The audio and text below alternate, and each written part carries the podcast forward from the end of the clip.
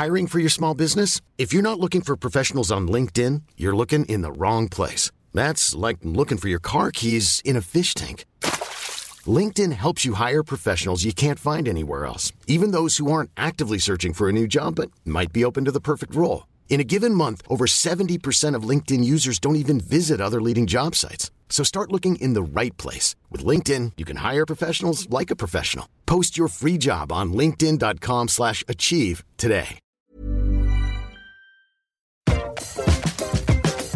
Y va Allez Allô Vous savez quel épisode c'est C'est l'épisode Je crois 57. qu'on nous prend des bails, nous. Je fais tellement pas confiance. C'est l'épisode d'après celui d'avant. Allez, je je suis parti. Bonjour tout le monde, bonsoir, comment ça va? C'est Louis Petrouska Ouais, elle a mué. C'est faux. Loulou n'est pas là, Loulou est en vacances parce que vous savez quoi? C'est Les vacances. les week-ends et tout ça, les longs machins, les trucs, les gens ils prennent des vacances, ils se reposent, c'est normal. C'est grâce à la SFIO qui se sont battus pour les congés payés en 1936. Vous souvenez-vous Merci Oh, putain, la Je savais que ça allait être SFIO. chiant ce podcast avec des hommes de plus de 40 ans. Ah Ça commence. C'est pour ça que tu m'as dit de venir. En fait, elle m'a canardé, elle me dit viens on va boire un verre et avant on fait un podcast. C'est ça la France communiste. C'est les journées, les se jours, les jours payés.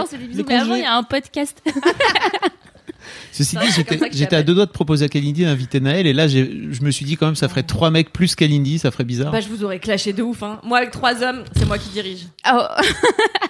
Ah, sûr, ça hein, moi, y je est, suis la commandante. Hein. Oh. Nali me dit tout le temps, t'es pas la commandante. Je lui dis, bah, avoue que si. Et après, il me fait, ouais, j'avoue. euh, avec, avec un air de victime. Bisous.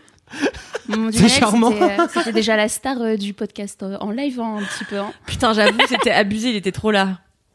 Naël? Ouais. Mais les gens étaient contents. M'envoyer des messages gentils. Merci, Naël. Bon, et vous avez entendu cette douce voix que peut-être vous connaissez si vous êtes, Bonjour. si vous êtes sur Mademoiselle depuis un petit moment. C'est Mimi. C'est ça. Mimi aussi est en vacances.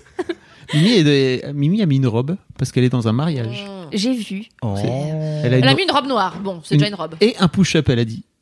Ah ouais? Oui, elle a dit ça avant de partir. Elle a dit c'est la première fois que vous me verrez en robe et en push-up, les mecs. Préparez-vous, euh, ce sera pas tous les jours. Fracture Trop bien. nette de l'œil droit.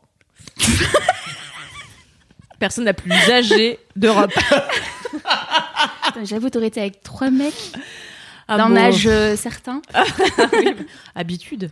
Et donc pour te présenter Alison, tu es Alison.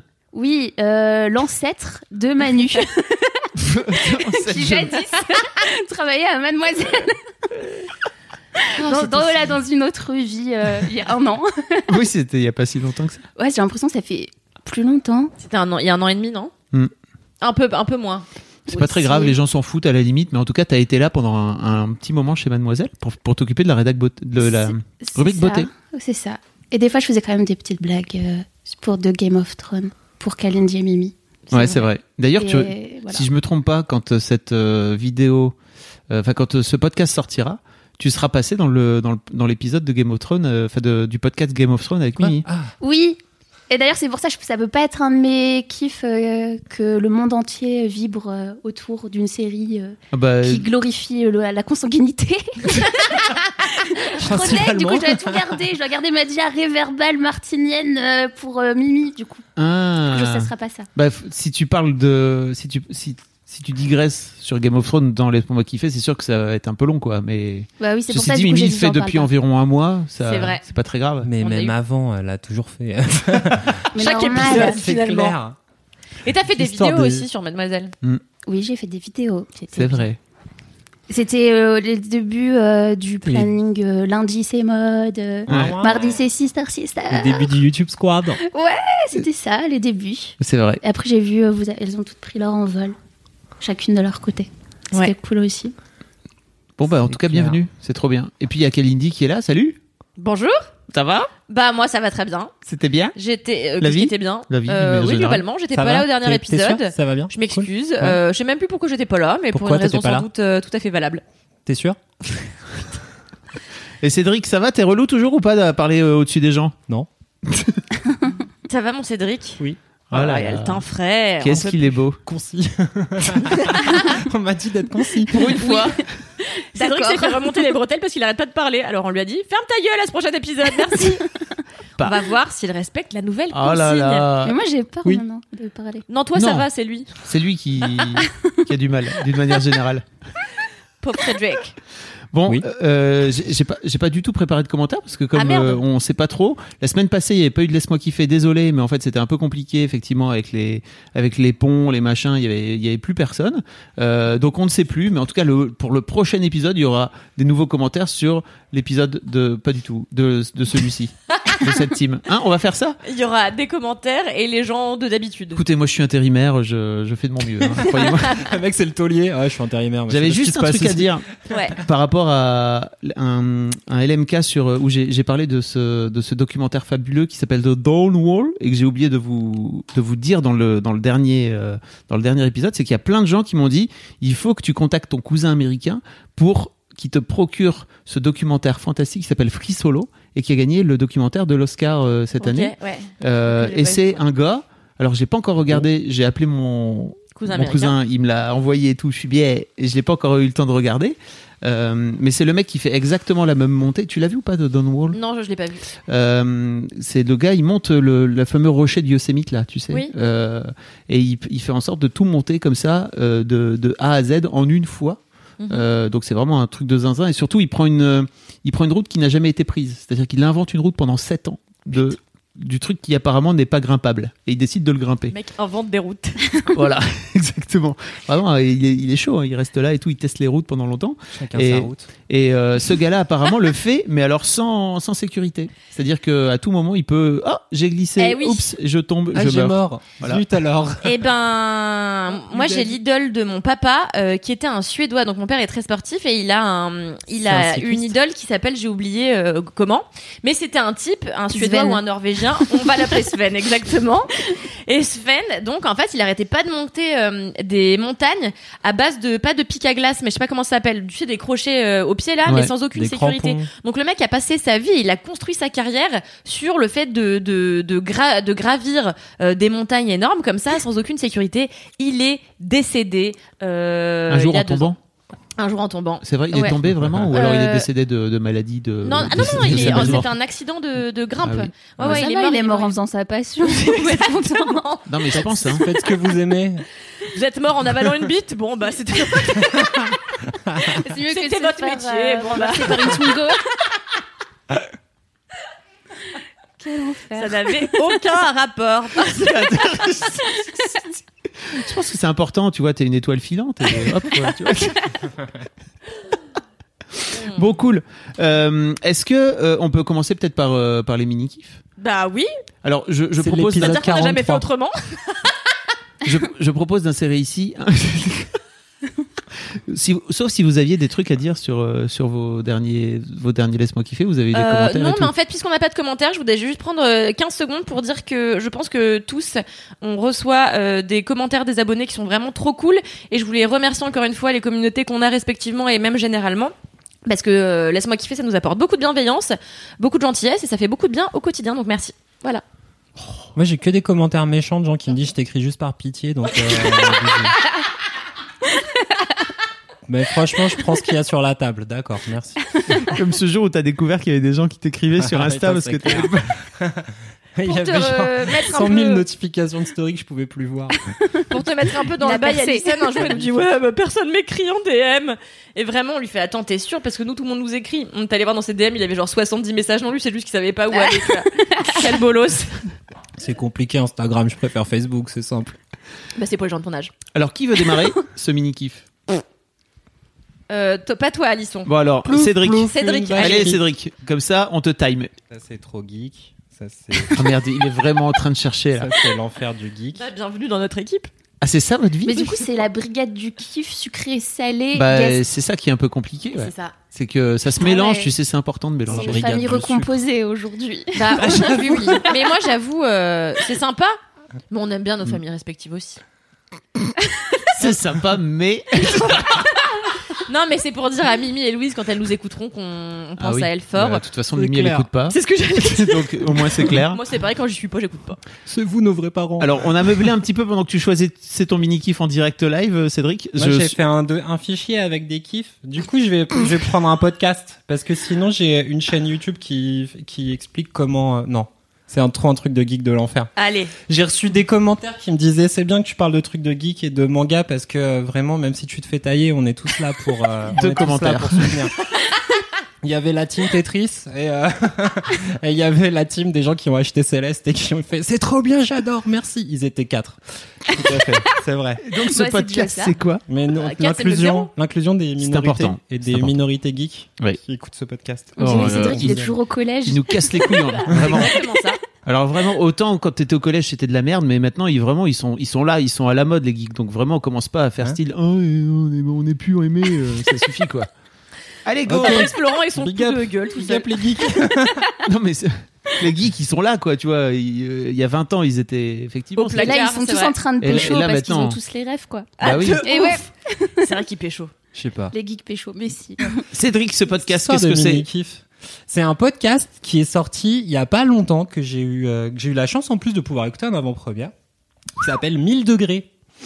Et donc c'est le travail de deux meufs qui s'appellent Adèle Humbert et Émilie Denêtre qui sont deux journalistes euh, d'investigation qui en fait ont lancé ce truc qui est une série je- 10 épisodes sur euh, la contre-investigation d'un fait divers qui s'est passé dans la banlieue de Toulouse dans les années 90. Donc, en 94, dans la banlieue de Toulouse, dans une ville qui s'appelle quelque chose, euh, il y a un couple qui a une boîte de qui fabrique des lentilles de contact. Et un jour, il y a une espèce de boîte en, bois euh, devant leur magasin un matin. Et donc, ils embarquent la boîte, ils commencent, et le, le, le, monsieur du couple, il ouvre le truc, et le machin explose. Et euh, donc, c'est euh, rempli de bouteilles d'essence, de vis et tout ça. Donc, euh, explosion, ils sont, ils sont gravement blessés. Et donc, ils sont embarqués immédiatement en urgence, tout ça. Et directement, ils disent aux gendarmes, ouais, c'est Daniel Massé qui a fait ça. Alors, qui est Daniel Massé C'est un de leurs anciens collègues dans une boîte qui faisait, dans une grosse boîte qui faisait des lentilles de contact avant, dont ils sont tous partis. Et euh, qui, en fait, les aidait un petit peu à installer des machines qui étaient genre un peu un bricoleur, machin. Et ils ont eu un espèce de différent sur une question de rémunération de thunes, machin. Et ils étaient persuadés, donc, euh, ils ont dit aux gendarmes, c'est lui qui a fait euh, ce colis piégé, c'est lui qu'il faut arrêter. Donc les gendarmes sont allés voir Daniel Massé. Tu sais, il y a un peu ce côté, euh, c'est la petite ville et donc c'est le mec que tout le monde aimait bien détester dans la petite ville, quoi. Mhm. Donc ils vont le voir. Making a. Murderer quoi, tu vois, c'est C'est ça. Le mec est tout trouvé. Et donc le gars, euh, en fait, euh, ben passe en procès et pendant huit ans, il y a procès et reprocès et reprocès. Il est acquitté au bout de huit ans de différentes procédures judiciaires, mais c'est début 2000 le moment où une directive européenne passe qui permet de faire appel d'un acquittement. Et donc, poum, euh, le procureur euh, fait appel de l'acquittement et Daniel Massé est condamné à 25 ans de, de, de, de prison. Et il en fait 15 et il est sorti donc l'année dernière. Euh, l'année dernière.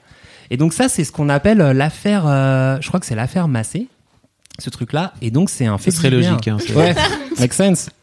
Et donc c'est un fait divers, donc voilà, qui date d'il y a euh, 25 piges maintenant. Et en fait, euh, c'est deux journalistes d'investigation qui avaient fait le podcast avant Les Petits Revenants sur les enfants qui revenaient de Syrie. Euh, Feel good à fond, mais super bien, un truc en trois épisodes, euh, vraiment cool. Euh, commandité, je crois, par Feu euh, Boxon. Et euh, donc en fait, elles reviennent sur l'affaire. Elles vont interroger en fait donc euh, le couple euh, qui avait été victime donc à l'époque. Elles vont interroger Daniel Massé et elles refont un petit peu la contre-investigation de cette histoire-là. Donc là sur le pitch, ça ressemble vachement à Serial, cette, cette ce podcast qui a fait qui a vraiment qui a été un énorme Le succès aux. États-Unis, ouais, the podcast. Sauf que là, du coup, il y a un vrai côté où elles vont interroger un petit peu tous les personnages. En plus, c'est beau- beaucoup de gens du sud, donc ils ont des accents et des expressions qui sont un petit peu, euh, un petit peu cocasses, euh, dirons-nous, Chocolatine. et qui sont, Oh, et qui sont charmantes, charmantes en même temps, et un petit accent comme ça chantant tout en parlant d'explosion de colis piégés. Donc c'est assez, euh, assez ouf, quoi. Et du coup, il y a un vrai côté genre un peu euh, théâtre humain. euh, tu vois, genre c'est comme si Balzac en fait avait écrit euh, Serial finalement cette histoire-là. Elles ont bossé avec un super réalisateur sonore pour mettre en son euh, toute cette histoire-là, toute cette histoire-là, et donc c'est trop bien. Je crois qu'il y a deux épisodes qui sont publiés jusqu'à maintenant. Il y en a donc 10 en tout et ça euh, se publie de façon hebdo. Et donc en fait voilà, on les suit à travers la contre-investigation. Qu'est-ce qui s'est passé? Pourquoi le procès il a pas été euh, Pourquoi est-ce qu'ils n'ont pas poursuivi ces pistes et ces pistes-là qui auraient innocenté, innocenté Daniel Massé? Qu'est-ce qui s'est passé? Pourquoi tout le monde était tellement contre lui et machin? Plus, donc Daniel Massé, c'est un mec qui vit tout seul, qui est un peu frustré, qui est vénère, qui arrive, qui aimerait faire des Bah. trucs, mais qui arrive pas à, à les faire. Donc c'est vraiment genre le coupable un peu trouvé, quoi. Et donc voilà, toutes ces, tous, tous ces épisodes-là, c'est des épisodes de 20, 25 minutes dans ces eaux-là. C'est trop bien, ça fout un peu les boules et vraiment des fois ça, ah, les gros sanglots dans la voix et des fois c'est rigolo et c'est vraiment trop bien. Et donc en plus c'est leur premier podcast euh, à, à, à elles en tant qu'elles ont lancé leur studio avec ce podcast-là. Trop bien. Donc c'est deux meufs qui en plus sont trop, sont vraiment trop cool et elles, font, elles ont fait un travail de ouf et Inch'Allah ça va, ça va payer, elles vont avoir plein d'auditeurs. Et euh, vraiment, c'est, enfin, c'est vraiment trop cool. Et c'est un gros taf, quoi. Elles ont, elles ont bossé sur le truc pendant des 6 ou 7 mois. Euh, voilà, donc c'est vraiment trop bien. Comment t'as fait pour mon- l'entendre en avant-première. Bah, euh, elle m'avait invité à, à l'avant-première de, de, du, de, de 1000 degrés. Donc c'est 1000 degrés parce que c'est la, la température à laquelle la boîte, euh, la boule de feu qui est sortie de cette boîte était. Ok. 1000 degrés. Mauvais titre. Arrête, c'est une chanson de l'homme pâle. Ouais, c'est aussi une chanson de l'homme pâle. Non, mais je trouve qu'on comprend pas de quoi ça parle. Et moi, Ouais, ça me dérange ça. tout- toujours quand il y a un titre, je suis là. Je sais pas ce que c'est, du coup, je vais pas cliquer, tu vois. Bon après il y a la vignette qui accompagne le truc, c'est une sorte d'explosion euh, un peu designée, donc tu piches, euh, t'as, t'as un sentiment, tu vois, de 1000 degrés explosion. Tu fais, hmm, Après, heureusement que Cédric est là pour, pour faire le pitch et, qu'on, et que ça donne envie de, d'écouter. Heureusement, mais de toute façon, Cédric est la perfection incarnée. Ah, J'ai failli te choisir, j'ai failli te choisir en mini tout ça. Mais Ah tu l'as pas fait, ça en dit beaucoup. Finalement, ça en dit long sur notre relation. J'ai failli dire des trucs sympas sur toi, mais. Mais parce que je veux que tu me fasses à manger. Bon, ça, c'est quand tu veux, tu sais. Ouais, ouais. Et J'espère quoi, pour ouais. finir, oui, donc elles avaient fait un truc assez marrant, c'était une avant-première dans un théâtre, dans le 20 e en plus Ok. à 10 minutes de chez moi, ce qui était très bien. Mhm.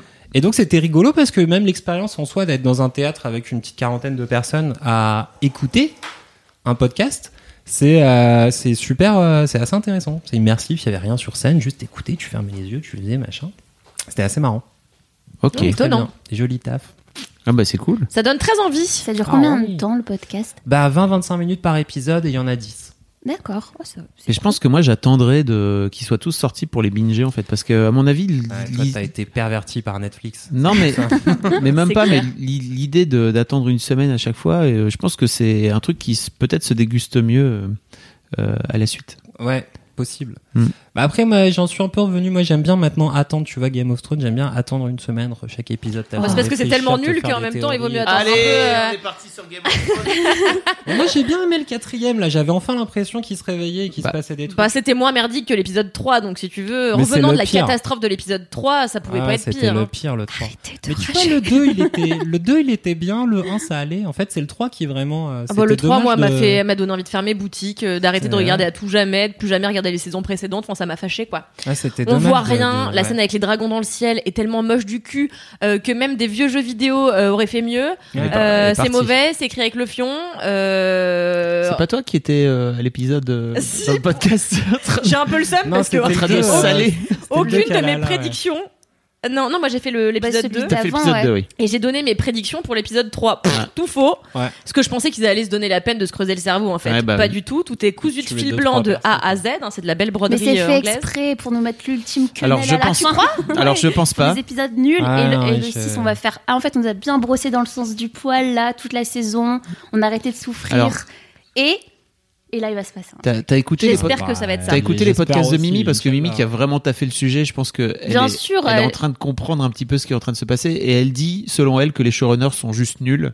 Et je pense, vu le truc, que C'est extrêmement possible. c'est pas impossible parce qu'elle a elle regarde les making of et tout, elle, tu vois vraiment. Et Mhm. les mecs, ils sont dans une, ils sont dans un délire de, euh, On fait on fait du fan service quoi, voilà. Ouais, on fait et donc on n'est plus en train de respecter la moindre logique, on est juste Ouais, en train de est- faire plaisir. passé- Bah, c'est ça qui est euh. surprenant c'est God c'est censé être surprenant et en fait là on s'attendait à des trucs de fou en faisant pas des trucs de fou là c'est surprenant Exactement. Je suis bien d'accord avec Non, toi. là, Mais moi aussi, je regarde là, les on est full making of. manga. En réalité, je regardais les making of des, making of des saisons précédentes et ça ne disait rien du potentiel euh, des saisons en, en- enfin en rien, tu vois. Et je suis même pas sûre que ça. En fait, en effet, peut-être qu'il va y avoir euh, l'épisode surprise qui va bien démonter toutes nos. Mais peut-être. Mais là, il reste deux épisodes. euh, Il faut- pas- bah, il faut le time. Non mais j'y crois peu, mais en fait gardons cet espoir pour avoir deux belles semaines devant nous où le cas échéant euh, nous, nous Ah, moi, a- chez nous. Il y a un truc qui m'avait gonflé justement sur les showrunners et euh, la bagarre et le fait que c'était tout noir et que vraiment on n'y voyait que On dalle. comprend rien les gars. les, les showrunners, ils avaient dit ouais, c'était pour que la bagarre elle soit plus réaliste. C'est des squelettes. Ils attaquent des gens. Il y a des dragons qui se bagarrent dans le ciel. Mec, parle pas de réalisme. Ça n'a aucun sens. C'est quoi tu parles Bah, on Fais sait voir pas, la ok. bagarre. Fais voir les squelettes. Ah, c'est pas ce qui euh, se passe dans le Nord, Cédric, ok non, Je sais pas bah, ce Je qui sais se passe pas, à Lille, il y a quoi. Toi, tu viens de Lille. Qu'est-ce qui se passe dans le Nord Voilà, beaucoup de choses. Beaucoup tu de veux pas savoir. On sait déjà pas ce qui se passe dans notre Nord à nous, tu sais. Alors à Winterfell, je vais te dire. Mais non, mais les squelettes, fais voir la bagarre avec les squelettes. Arrête avec vos délires de Non, il fait sombre, on allume des torches, quoi. Sérieux. On va pas refaire le podcast euh, Game of Thrones ou on fait le podcast Game of Thrones on l'aurait refait, ok Ah bah, Écoutez avait le eu- prochain podcast de Mimi, je raconte mes fanfictions. Mimi, elle a dit qu'elle adorait Oh mes yeah. dénouements avec mes Ah. fins alternatives. Voilà. Ouais. Putain, j'ai trop hâte de savoir. Mais moi, je suis une grosse vicieuse en fait. C'est horrible. Hein. Mimi, elle fait Waouh, je- des fois, je, je te comprends pas. Euh, mais elle a dit que elle aimait bien euh, mes dénouements. Ah bah, je suis sûre qu'ils sont meilleurs que ceux de... auxquels on va avoir droit. On vous mettra un petit lien et il y a, on vous mettra aussi un lien sur si vous l'avez pas encore lu cet article où Mimi dit qu'elle adorerait lire, euh, adorait, qu'elle adorerait aimer cette saison 8 de Game of Thrones mais qu'elle y arrive pas et qu'elle est extrêmement déçue parce qu'apparemment ça, ça, le problème, le problème d'avoir trop d'attentes envers les trucs c'est qu'après ils finissent par te décevoir. Si tu si tu viens, moi personnellement je m'en battais un peu les couilles et je, suis pour la pour la première fois depuis très très longtemps et je trouve que pff, effectivement c'est un peu naze mais en fait j'en attendais pas beaucoup plus donc voilà quoi. Mais en fait, cette saison, c'est juste une réponse à la saison 1 parce que du coup, je regarde toutes les saisons en attendant euh, le prochain épisode. Et en fait, toutes les scènes, c'est vraiment que des réponses au tac au tac à la saison 1. La saison 1 était tellement forte, elle était tellement abjecte que de toute façon, tu peux pas faire plus euh, qu'un frère et une sœur qui font des choses dans une tour, qui rendent un enfant handicapé, qui coupent des têtes. C'est plus possible maintenant. Du coup, ils sont obligés de s'adoucir. Ouais, je sais pas. Sans doute. La, la Laissez-nous voix de la être heureux. En tout cas, merci beaucoup Cédric pour euh, 1000 degrés. J'irai écouter. C'est bien noté, mon Cédric. Qui prend la suite? Alisson Son son T'as compris, Ouais. compris le système? Ouais, ouais. Mais tu disais que t'écoutes LMK. Oui, j'écoute. Ah bah voilà. euh, avant, moins régulièrement qu'avant. Mais ouais, j'écoute. Je connais euh, les mini. Alors, qu'est-ce que t'as aimé dernièrement? Euh, beaucoup de choses. Je suis en train de faire un tri dans ma tête. Ah si, le gala du Met. Ah En fait, c'est mon mini kiff annuel. Et en fait, c'est depuis des années.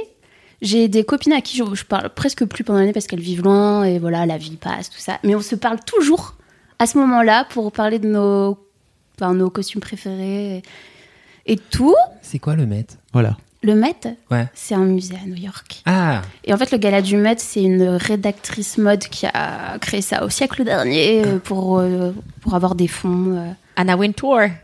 Non, C'est pas Anna non, Wintour c'est pas Anna Wintour. Mais c'est qui? une nana qui s'appelle Diana et qui est morte. Après, c'est Anna Wintour qui a pris la relève. Ah, Oh. J'aurais appris un truc today. Ouais, et Trop du coup, cool. j'adore. C'est tout ce que j'aime bien des gens snobs, insupportables, narcissiques, euh, du gratin de New York. Mais non, en fait, c'est cool parce que. Enfin, je sais pas, ça a une, ça a une image bénéfique de la mode et de l'art. Parce que quand il y a des événements, bah, toi, tu sais, Cannes et tout, tout le monde scrute les tenues, alors qu'on s'en fout, en fait. On est là pour les films, alors que là, c'est vraiment le tapis rouge qui compte.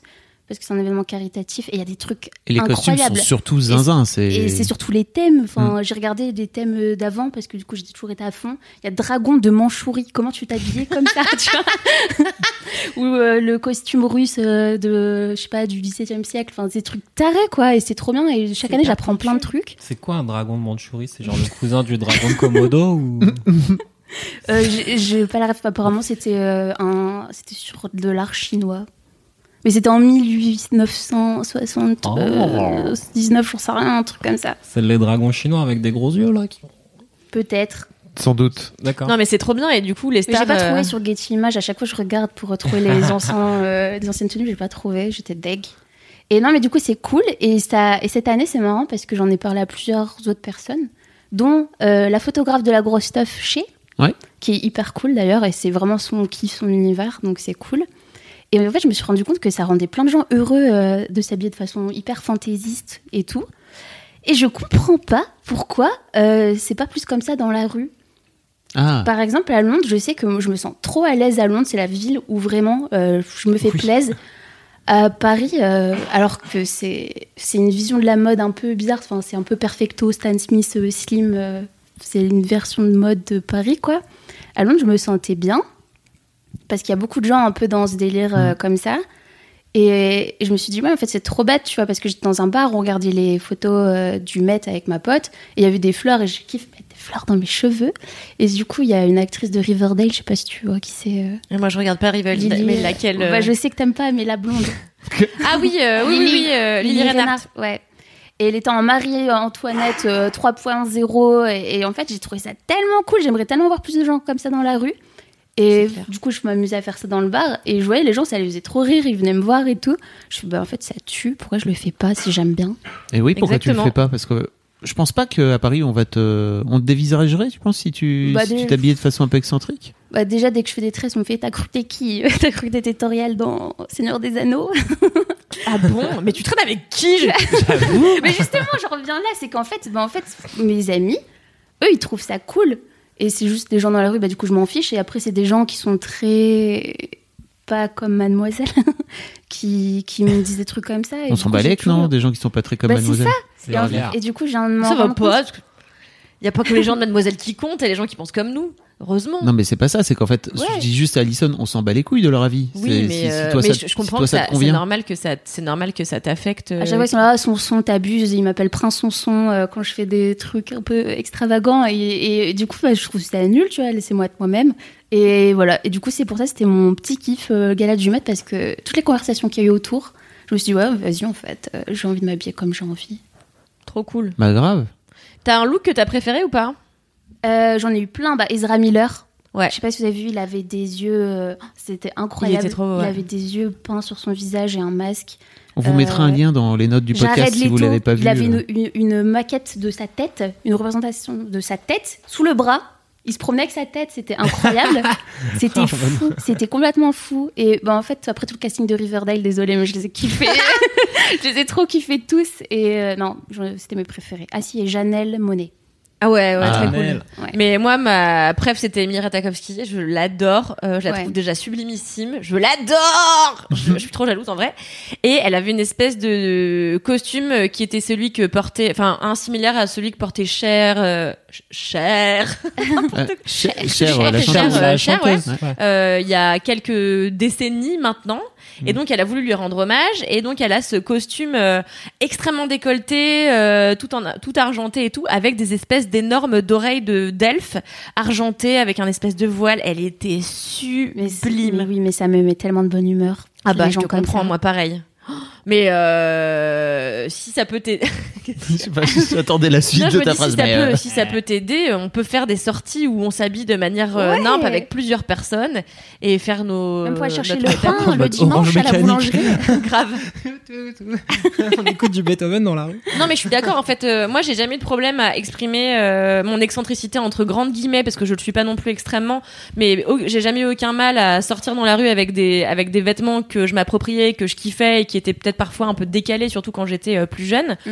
Et je trouve que c'est une vraie, enfin, c'est un vrai kiff. Enfin, moi, c'est vraiment une de mes passions, euh, les fringues et la mode euh, de manière générale. Donc, euh, Non, mais en fait, déjà, en fait, c'est juste euh, déjà dans la rue. Parfois, j'ai l'impression que les gens ils ont jamais vu de roue de leur vie. Enfin, c'est Ouais. fois c'est dingue. Et du coup, euh, même mes potes, ils disent non mais déjà des fois c'est chaud et tu te plains. Si tu fais ça, si tu te balades avec une couronne de fleurs un mardi matin euh, dans le huitième, alors que tu vas pas à un mariage, t'attends pas à ce qu'on te regarde pas quoi, tu vois. une couronne de fleurs, c'est quand même light. bah, hein. c'est vraiment Ouais, basique, quoi. Ouais, bah, euh, bah pas forcément. Ouais, moi, tous les Bon, jours, femme mardi prochain Ouais, avec sa couronne de Hop. fleurs.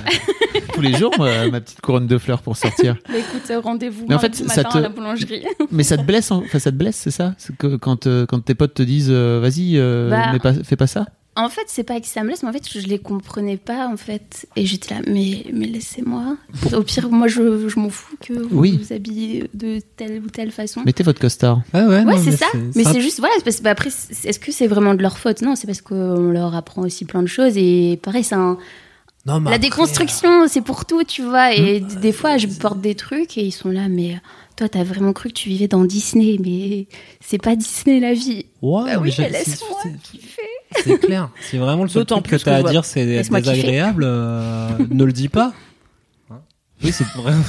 c'est- vraiment, tu peux aussi ne pas partager que des trucs désagréables avec d'autres gens. Exactement. Hein Mais c'est même pas que Lady désagréable, c'est même pas méchant. Quel. Mais je vais finir par croire que t'es amoureux de moi, Cédric, à force de me tailler. Ah, y a, oui, il y a un petit côté cours de récré là, tu sais, C'est les, les, en- j'avoue. les petits garçons qui, font, qui font chier. as les- percé. S'il mon t'embête, ça veut dire qu'il t'aime bien. S'il pouvait, il me tirerait les cheveux. Hein. Héros, c'est un atos. Et j'adore ça en plus. c'est vrai, j'adore ça. Peut-être que tu vas mourir en te faisant tirer les cheveux. Serait Eh oui, peut-être. je mourrais comme j'ai vécu en aimant me faire attraper par la crinière. ah, une belle mort. La meuf qui se pense.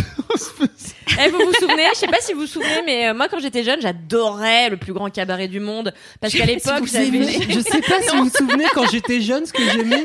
On en a déjà parlé ou? Non jamais. Ah, Euh, mais donc quand j'étais jeune, j'adorais le plus grand cabaret du monde. Et il y avait une meuf, elle se faisait tout le temps. C'était un peu le spectacle de fin avant Dani Larry quand même. Dani Larry qui était un très mauvais magicien, Kikou Dani. Ah oui, Et il y putain, avait une oui. meuf. Il y avait une meuf, elle se faisait suspendre par les veuches. Et en fait, donc t'avais une machinerie là qui la secouait en tous les sens et donc elle était là tenue par sa queue de cheval à faire des rondades. Elle est en train de Et la ça scène. me passionnait. voilà. C'est ouf. Ça, c'est le déclencheur.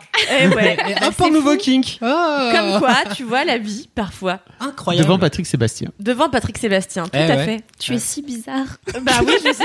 Bah la juge pas. Il faut pas juger. Il faut pas Moi, je juger suis Alissa. toi avec tes couronnes de fleurs dans les cheveux là aussi. Oh, une petite crue dans un Disney. hein. non, non, mais ouais. Très bon. Ok. Bah voilà, c'est tout. C'était mon histoire. Kalindosh, ton mini kiff, alors profites-en. Mon mini kiff. Alors, euh, accrochez-vous, ça va être très intello. Euh, vous êtes prêts C'est Euh, second degré ou Je suis ravie. Car pas plus tard que la semaine dernière, je me suis acheté un chapeau de cow-boy. Yes. Et c'est mon mini kiff, mais ça aurait pu être mon gros kiff. Car pourquoi? Euh, J'ai toujours rêvé d'avoir un chapeau de cow-boy. Et euh, j'ai réussi à en trouver un. J'en ai, j'ai réussi à en trouver un qui matche parfaitement mon visage. Quand je le mets, je suis sublime. Et je dis ça en toute humilité. Ah bah oui. On l'a vu, on l'a vu en, en story Insta. Ah bah. Exactement. Qui me suit sur Instagram saura que j'ai twiné. Vous Euh, étiez aux États-Unis depuis un jour quand tu l'as acheté. je l'ai acheté au bout de 24 heures passées aux États-Unis. Tout à fait. T'étais en Louisiane en plus. Mais arrêtez de spoiler mon gros kiff. Et, euh, et donc j'ai acheté euh, ce chapeau de cow-boy. À un moment, en ce moment, je me trouve assez moche. Et alors ça n'a pas aidé parce que j'avais beaucoup de moustaches là pendant quelques semaines que j'avais la flemme de me faire épiler. Et du coup, je me suis trimballée avec non pas ma bite et ma, mon couteau, mais euh, mon chapeau et ma moustache. Et je me suis sentie beaucoup plus à l'aise dans mes baskets une fois que j'ai eu, eu possédé ce chapeau. Et donc, euh, je l'ai porté plusieurs fois déjà. J'en suis ravie parce que parfois, et c'est là mon point, parfois un petit truc qui semble dérisoire peut vous aider, vous comme moi, euh, à reprendre du poil de la bête. Et depuis que je possède ce chapeau, je me sens Poil. beaucoup. La moustache. MDR.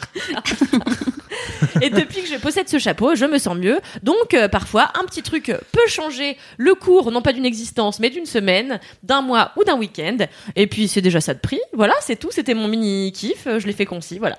Waouh. Bah, Où est-ce qu'on peut le voir ce, Ça vous a plu ce, chapeau Ah oui, grave. Ah bah vous pouvez le voir sur mon compte Instagram. Sur mon compte Instagram.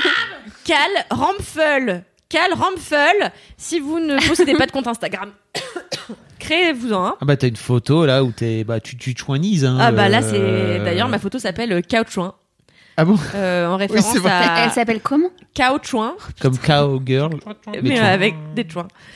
En hommage à cette chanson de Caris, euh, Chouin Chouin Chouin, que Alison d'ailleurs m'a fait découvrir, Ah, yes. et qui dit la Gola, c'est peut-être une fille bien, mais nous, on préfère les Chouin Chouin Chouin. Et euh, du coup, pendant un temps, j'ai dit ça pour toutes les trucs. Dès que j'allais faire mes courses, je lui disais à Naël, tu vois cette mandarine-là, c'est peut-être une mandarine bien, mais nous, on préfère les Chouin Chouin Chouin.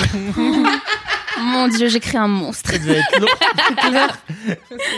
J'ai Tellement d'empathie pour Naël. Ça doit être long Mais parfois il y sa avait vie. Camille qui t'a appris ça, il me semble. Ah bah oui, Camille est toujours bien placée pour m'apprendre tout ce qui est à base de chouin, pute euh, et tout dans les dans les chansons de rap. Et c'était dans un Uber qui allait à la grosse stuff. Tout à tu fait, comme quoi apprise. Eh, j'ai une bonne mémoire. Oh. le Mademoiselle Extended Universe. Écoutez, Caris avant une grosse stuff. Pas la même ambiance quand t'arrives à la grosse stuff. Et euh, voilà, c'est tout ce que j'avais à dire. Trop bien. Voilà. Et toi, Fabrice Florent? Euh, Charlotte Dons, ton mini alors moi, je, voudrais, je voudrais dire que j'ai refait du basket il y a pas très longtemps Trop bien. parce que j'ai plus mal au dos. Ah. Mon dos est soigné désormais. Je n'ai plus de problème de dos. Et donc, qui dit plus de problème de dos dit la capacité de pouvoir refaire du, de l'activité sportive De la sans, basketball. avoir- sans avoir envie de crever ensuite. Trop cool. C'était quand la dernière fois que t'avais fait de la basketball Euh, en fait, j'y vais très régulièrement avec mes filles, euh, mais je faisais que de faire des shoots parce que vraiment j'avais mal au dos. Euh, on, on va, on va le, le dimanche après-midi souvent. On va, on va passer une heure ou deux là-bas à, à shooter. Elles sont, elles savent pas jouer trop au basket, mais elles- ça les, ça les fait marrer. Et puis je leur apprends des petits tricks et tout, tu vois. Euh, donc c'est, très marrant. Sachant que t'as joué au basket pendant super longtemps. J'ai joué au basket jeune, hein. pendant 20 ans. Eh ouais. Et j'ai arrêté comme un wow. connard le jour où j'ai commencé à bosser parce que en fait ça me saoulait. C'était euh, un truc où tu, tu joues dans. j'ai- fait tous les bleds du Nord euh, à aller jouer dans les salles obscures le samedi, le samedi soir. Warneton. Ouais. J'adore, on dirait des endroits de Westeros. Bah ouais. Ostricourt. Armboots Capelle, Templemar, Wattignies. Watini, on dirait un crew de rap. Coup de Je connais aucun de ces endroits. Je suis jamais dans le Nord. branche. Bah non, Camille, mais- elle refuse de venir aller. Je l'ai invitée maintes et maintes fois. Elle veut pas. Elle dit dans le non, c'est moche. Ah Elle oui. Je vais pas dans le Nord. Mais tu- Ah non, c'est clair, Aline, c'est bien. Pardon. Mais en fait, euh, effectivement, il y a plein de bleds et j'ai passé beaucoup, beaucoup de temps là-bas. Et euh, c'était bizarre. Mais samedi soir, en y repensant un petit peu, mais bon, c'était sympa. Euh, et j'ai arrêté, euh, j'ai- quasiment arrêté. Je sais pas pourquoi, parce qu'en fait, j'ai joué énormément. Euh, pendant, euh, je faisais parfois quasiment euh, 8 heures par 8 heures par semaine. Je faisais deux matchs par week-end. J'allais arbitrer. je, faisais, j'arbit- je faisais de l'arbitrage. En plus, c'était trop bien. Trop cool. J'adorais arbitrer. Et, et puis j'ai arrêté quasiment du jour au lendemain comme une sorte de crise d'ado, mais à, à 20, euh, 22, 23 ans, où ça me saoulait. En fait, je n'avais plus envie de faire ça mes, mes samedis ou mes dimanches après-midi quand je bossais Mm. le week-end. Euh, et j'ai un peu de regret quand même, tu vois, d'avoir euh, d'avoir arrêté ce truc. Un jour, j'ai essayé d'a- d'aller dans un club là, dans le dans le dans le dans, dans mon dans mon quartier là. Dans quel type club Dans un. club de un club de, un club de basket, n'est-ce pas? Dans un club échangiste, ça s'est pas bien passé, voulait pourrait- pas bah jouer? oui, on pourrait penser à un sauna libertin. Bah un oui, j'étais venu avec mon ballon de basket en disant où est-ce qu'on où est-ce qu'on met le panier? Quelqu'un veut jouer avec les boules. Mais il y a des endroits bien dans le Nord. hein. Euh, Moi, mon patelin, c'est Marc en Barol. C'est un peu le King's Landing euh, du Nord. Ah, c'est clair. c'est clair. Franchement, c'est bien. hein. C'est clair. Ah, ça me fait peur, mais ouais. Marc en barrel, on dirait un chanteur de variété française. Mais ce soir, Marc en Mais ça, c'est- Barol mais ça s'écrit CQ, voilà, euh, à la fin. Marc. Marc CQ. Marc. En barrel. Bref, Venez, je vous invite. c'est trop bien.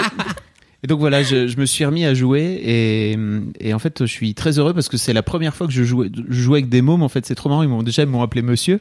Monsieur, ils m'ont ils m'ont appelé Vous Monsieur. êtes l'arbitre? Ils m'ont appelé Monsieur. Ils m'ont vous voyez, ça m'a fait rire. Ah. Et après, ils m'ont dit, monsieur, vous voulez jouer avec nous et tout? Je fais, ouais, si tu veux, ok, pas de problème. Et en fait, c'était la première fois, on a fait un 3 contre 3 sur un demi-terrain, mais c'était trop bien. C'est la première fois que je rejouais depuis des années et des années, quoi. Ça m'a fait kiffer Tu vraiment. m'étonnes. J'avais des... Alors, le pire, c'est que j'avais des chaussures que j'avais pas ressorties, je pense, depuis euh, au moins 10 ans. Et donc, euh, mes chaussures collaient plus.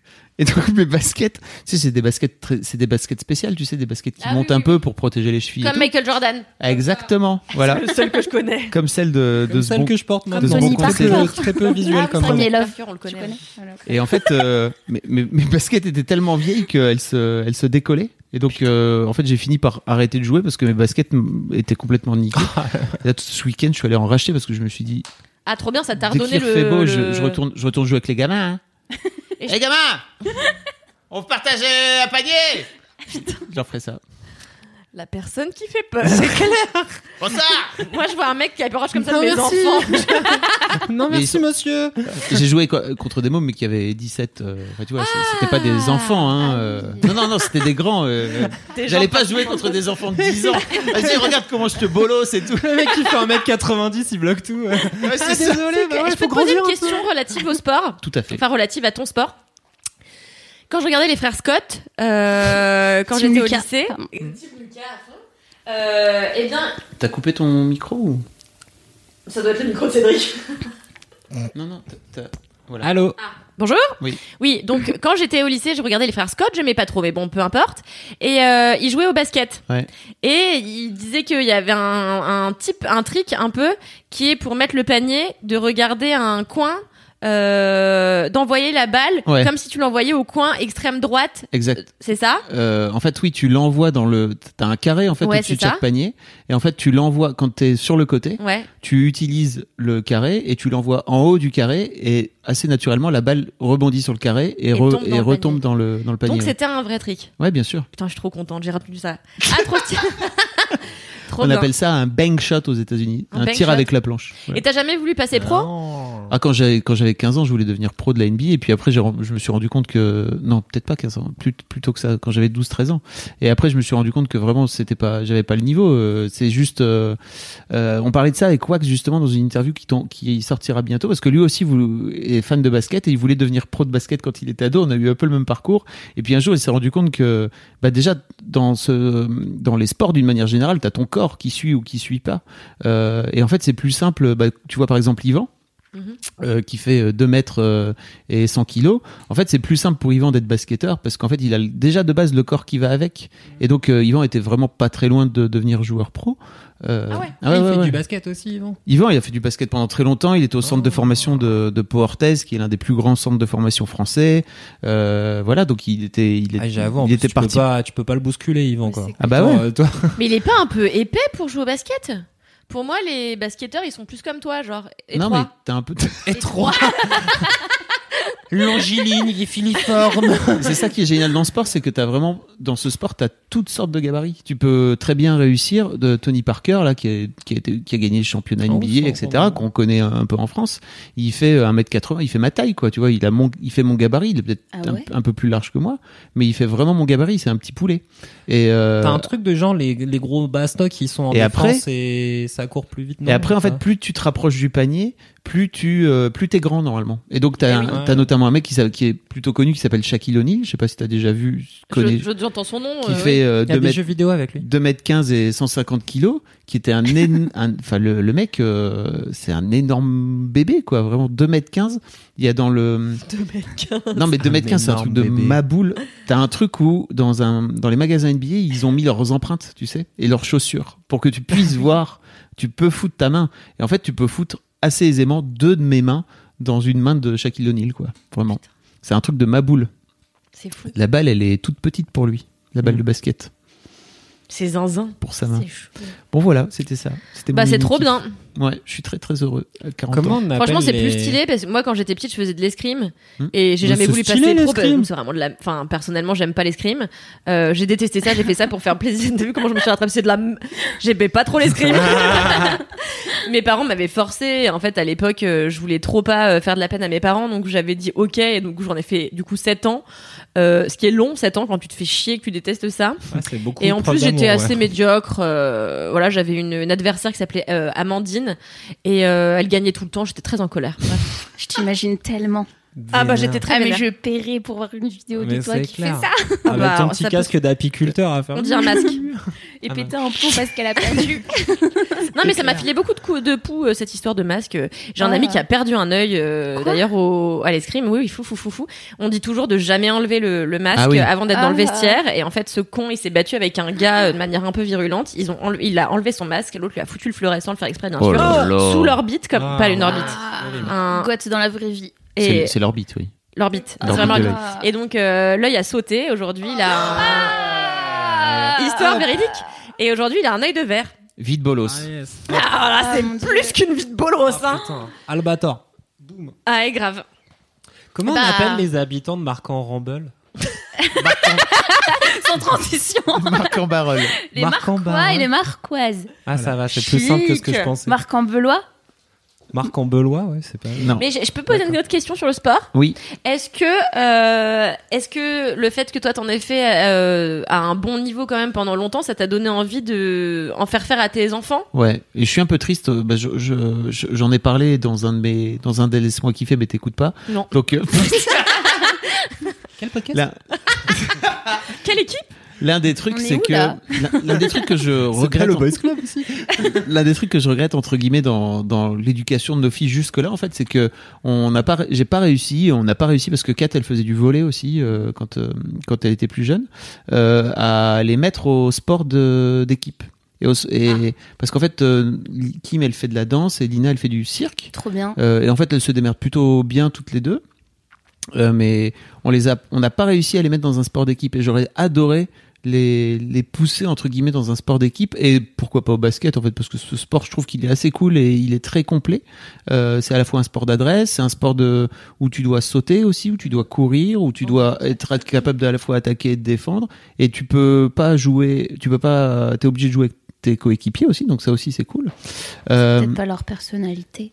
Je sais pas. En fait, je pense à un moment donné que, en tant que parent, quand t'es, quand t'as des enfants très jeunes, tu les amènes, tu vois, dans des trucs. Après, ça prend, ça prend pas. Mais en tout cas, euh, j'ai jamais pris le temps où je me suis pris la tête à me dire, elles vont tester, elles vont faire du basket. Euh, ouais, l'un des trucs que je regrette, c'est ça parce que je pense que la, le, le, le, euh, le sport de compète, ça forge vra- le sport, euh, la compète d'une manière générale et, et le sport d'équipe, ça forge vraiment un caractère qui est assez positif et assez sain. Toujours Et- cette réaction, hein, au moment de la, de la ouais. compète. C'est pas grave la compète. teams. Pourquoi t'as réagi comme ça, Lisson Il y a deux teams. Parce que je- cette, cette maison, mademoiselle, est une maison serpentard. Et je suis une pouf souffle hippie. Pouf, souffle, hippie. Mais pourquoi tu dis ça? Non, parce que moi, on voulait me mettre dans des sports d'équipe. et J'ai trouvé ça horrible. Ça me saoulait. J'avais. En fait, ce qui me saoulait, c'est que je pouvais pas kiffer quelque chose sans que ça devienne une compétition. Ouais, J'ai fait, je voulais faire de la gym, bah, direct, fallait faire des compètes. Je faire dans ce classique, fallait, ça y est, fallait que ta pote, elle te torture à te faire Mm. faire le grand écart. Et ben, c'était chiant, quoi. Ça devient plus un plaisir, ouais. Ouais, juste envie de ouais, kiffer. même, même le, le foot, le basket, le volet, euh, j'étais là. ah. Ouais, mais c'est, je- moi je trouve que les, les filles d'une manière générale, on les pousse pas à la, à la compète. Et en fait, euh, je pense qu'on pousse beaucoup plus les garçons à la compète, euh, bah, parce qu'on les met plus naturellement au sport, enfin dans cette société, euh, et que on a tendance à dire les filles c'est pas grave, en fait elles vont faire de la danse ou elles vont faire. Et, et en fait, je, je, enfin ça c'est mes observations depuis 13 ans, et c'est pas pour mettre tout le monde dans le même dans le même sac, mais il y a un truc qui manque chez les meufs d'une manière générale, c'est cet ça peut esprit de juste une compète. personnalité. Enfin, enfin, je sais pas. J'avais des mecs qui n'ont pas l'esprit de compète, par exemple. Oui, c'est pour ça. Mais je te dis d'une manière générale, on a plutôt tendance à, à mettre les garçons dans des sports euh, et plutôt des sports d'équipe ou plutôt il y a de la compétition. Et d'une manière générale, on a plutôt à, à tendance à pas mettre les filles dans ces dans, dans, dans des sports.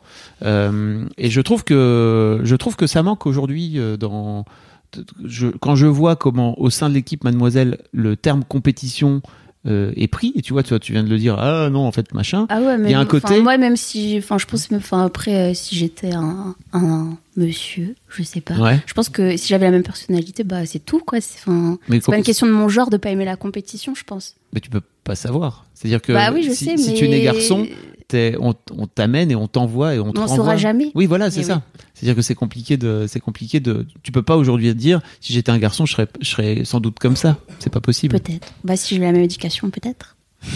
Ouais. Moi, je suis assez d'accord et euh, je trouve qu'en effet, c'est un truc qui manque grave. Et moi, ça m'a manqué personnellement, c'est qu'on m'insuffle. Moi, j'ai naturellement l'esprit de compétition. Et Ah bon? T'as pas nourri avec. Et bah pas trop en vrai, parce que tu vois, mes parents m'ont toujours dit. Enfin, mon père, euh, Ton père, il est plutôt dans. mon père, il est non même pas. En fait, mon père, il a envie que je fasse bien pour moi. C'est même pas en rapport avec les autres. Tu Oui, mais vois. donc c'est en compète avec toi-même. C'est en compète avec toi-même, Mm. mais moi j'aime bien être en compète avec les autres. C'est ça, c'est un vrai moteur dans la vie. Non mais tu vois, je le suis même avec Ah. mon mec euh, où j'essaie toujours de cuisiner mieux que lui, enfin machin. Et alors que euh, au final c'est moi qui mange, donc si ce qu'il fait c'est dégueulasse, euh, bah c'est moi qui mange, donc c'est nul pour ma gueule. Mais euh, je trouve ça dommage en fait, euh, non seulement qu'en effet on pousse pas les meufs dès le départ à, apprendre à travailler en équipe dans des dans des sports où il faut apprendre à se défendre et à attaquer. Euh, ce qui pourtant donne une bonne ligne de conduite, je trouve, pour la vie après, tu vois, parce que tu vas devoir te défendre et attaquer dans certains autres moments. Et je trouve qu'en plus, euh, les gens qui ont l'esprit de compétition, on les shame un peu en disant, ouais, tu sais, l'important c'est de participer, Mm. euh, sois gentil avec les autres. Mais si j'ai pas envie, si j'ai envie d'être meilleur que machine, tu vois, Ouais. laisse-moi tranquille. Encourage-moi justement. Ça veut dire que peut-être j'ai un esprit de leaduse, tu vois, pousse-moi dans ce sens-là. Je trouve que c'est dommage. Euh, voilà. De toute façon, je pense qu'on n'encourage pas beaucoup les femmes à avoir des, des esprits Des de leaduse et à être ambitieux et compétitrices. Parce que peut-être ça représente une menace même après. euh, ça- ouais, c'est- ah, pas a une peut-être, mauvaise image sûr. d'une fille qui a l'espace. Enfin, pas une mauvaise Ouais. image parce que moi, en vrai, moi je trouve ça cool. Je suis pas comme ça, mais je trouve ça cool. Mais c'est vrai que en fait, on accepte tellement plus des garçons. Tout de suite, une fille qui a l'esprit de compétition, on dit que. Faut que c'est une harpie, quoi. Enfin, Mm. c'est Ouais. c'est chaud, Bossy. quoi. C'est ce fameux terme de Ouais. bossy. Exactement. Ouais. Mm. Tout à fait. Donc stop Laissez-nous Avoir envie d'être meilleur. Exactement. Ou clair. pas. Ou décider de, de s'en foutre. Mais euh... ouais, donc oui, des, un peu des regrets par rapport à tes enfants. Pas, pas des regrets, on verra. Peut-être qu'en fait, elles vont démarrer. Écoutez ce podcast et changer d'avis. démarrer non, mais je leur, je leur en ai déjà parlé et tout. Hein, mais, euh, mais en fait, euh, c'est pas grave, ça viendra ou pas à un Oui, moment oui. donné. Bah surtout qu'elle pratique déjà un sport et c'est Oui. plutôt l'essentiel, tu vois. euh, Ouais, mais Franchement, en cirque, ça a l'air trop stylé. le cirque, c'est très cool et en fait, euh, ça, ça gaine et tout. Elle fait du trapèze. Oh, yeah. Donc, euh, Oh, vraiment, elle est. elle tu, tu la vois, Lina, elle est stock, quoi. Elle est tcha comme ça. Mais, mais simplement, t'as pas un truc de, euh, t'as pas un truc de compète. Et l'autre jour, d'ailleurs, elle me disait, euh, elle a, elle a- il y, a- il y avait la possibilité de faire un, un spectacle facultatif entre guillemets et elle l'a pas fait parce qu'en fait, elle est un peu à la cool et en fait, elle est un peu détente et voilà. Et après, elle m'a dit, putain, je regrette de pas, de pas m'y être lancé parce qu'en fait, j'aurais dû sans doute taffer plus. Mais je me suis rendu compte euh, quand j'ai vu le truc qu'en fait, c'était trop cool et je Et lui ai ouais. fait, ah ouais, mais en fait, ça nécessitait de, de bosser en plus. Elle a fait, Ouais, oui, c'est vrai. next time. euh, Mais voilà, mais elle l'apprend. Elle Exactement. l'apprend, mais tu vois, il n'y a pas ce truc de, ok, en fait, j'ai envie de me dépasser, j'ai envie de faire mieux. Euh, Tu vois, Peut-être qu'elle savait pas qu'elle avait envie de se dépasser Oui. à ce moment-là. chaque, chaque chose en son temps. Tout je à suis fait. tout à fait d'accord. Bon, voilà. Merci Fab. Avec grand plaisir. C'était cool de vous parler de basket. Est-ce Bah qu'on ouais. est-ce qu'on parle au, on passe au Moi, gros kiff Yeah Inséré ici un jingle gros kiff. Un. Alors ouais, c'est maintenant, ouais, ouais, c'est maintenant, non, non, faut pas partir car prépare-toi maintenant, ouais, ouais. C'est les, c'est les gros kiffs, c'est les, c'est les gros kiffs. Gros, gros, gros kiff. Alors Cédric, de quoi tu vas parler? When it comes to your finances, you think you've done it all. You've saved, you've researched, and you've invested all that you can. Now it's time to take those investments to the next level by using the brand behind every great investor, Yahoo Finance. As America's number one finance destination, Yahoo Finance has everything you need, whether you're a seasoned trader or just dipping your toes into the market. Join the millions of investors who trust Yahoo Finance to guide them on their financial journey. For comprehensive financial news and analysis, visit yahoofinance.com, the number one financial destination, yahoofinance.com.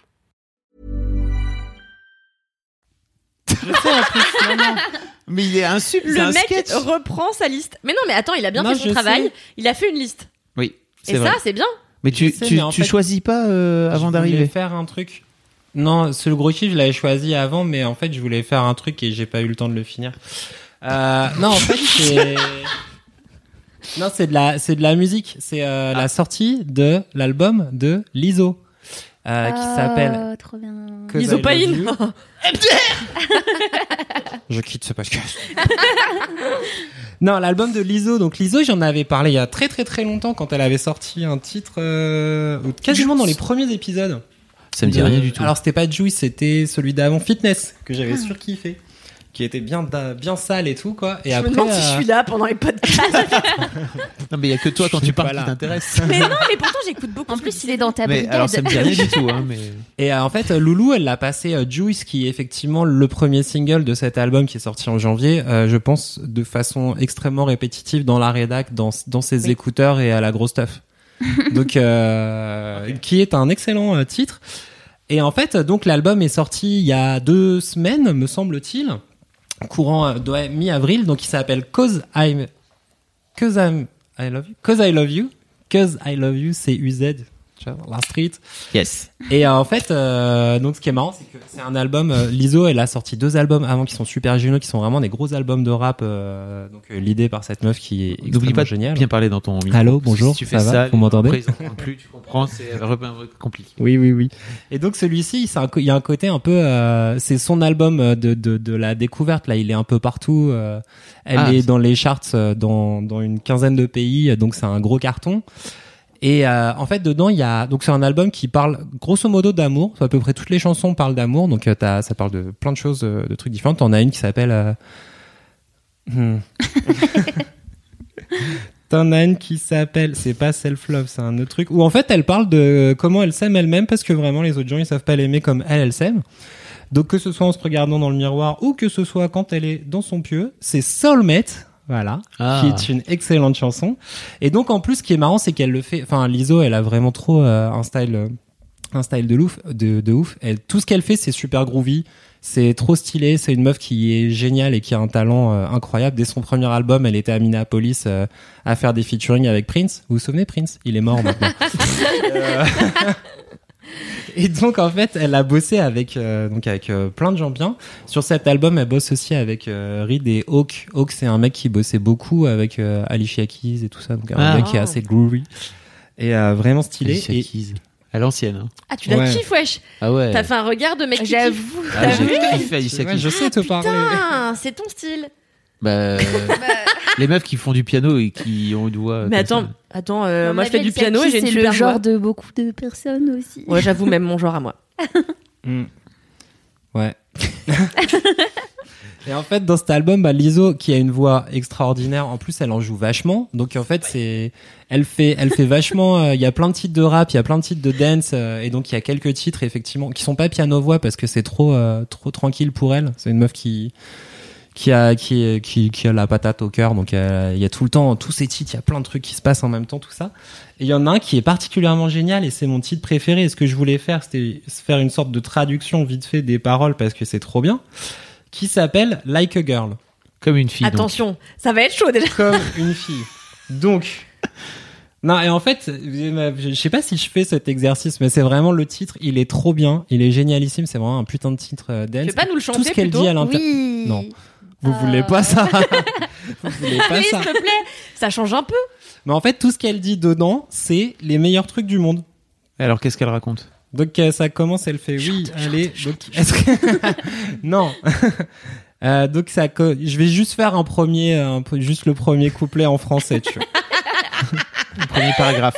Donc je me réveille ce matin avec comme l'envie de me présenter comme présidente, même s'il n'y a pas de précédent, on va pousser vers le changement. J'ai envie d'ajouter un petit peu d'œstrogène. Euh, je- là, t'as un petit break avec les voix qui font euh, je paye mon loyer par moi-même, je fais ma life par moi-même. Après, elle fait les seuls ex.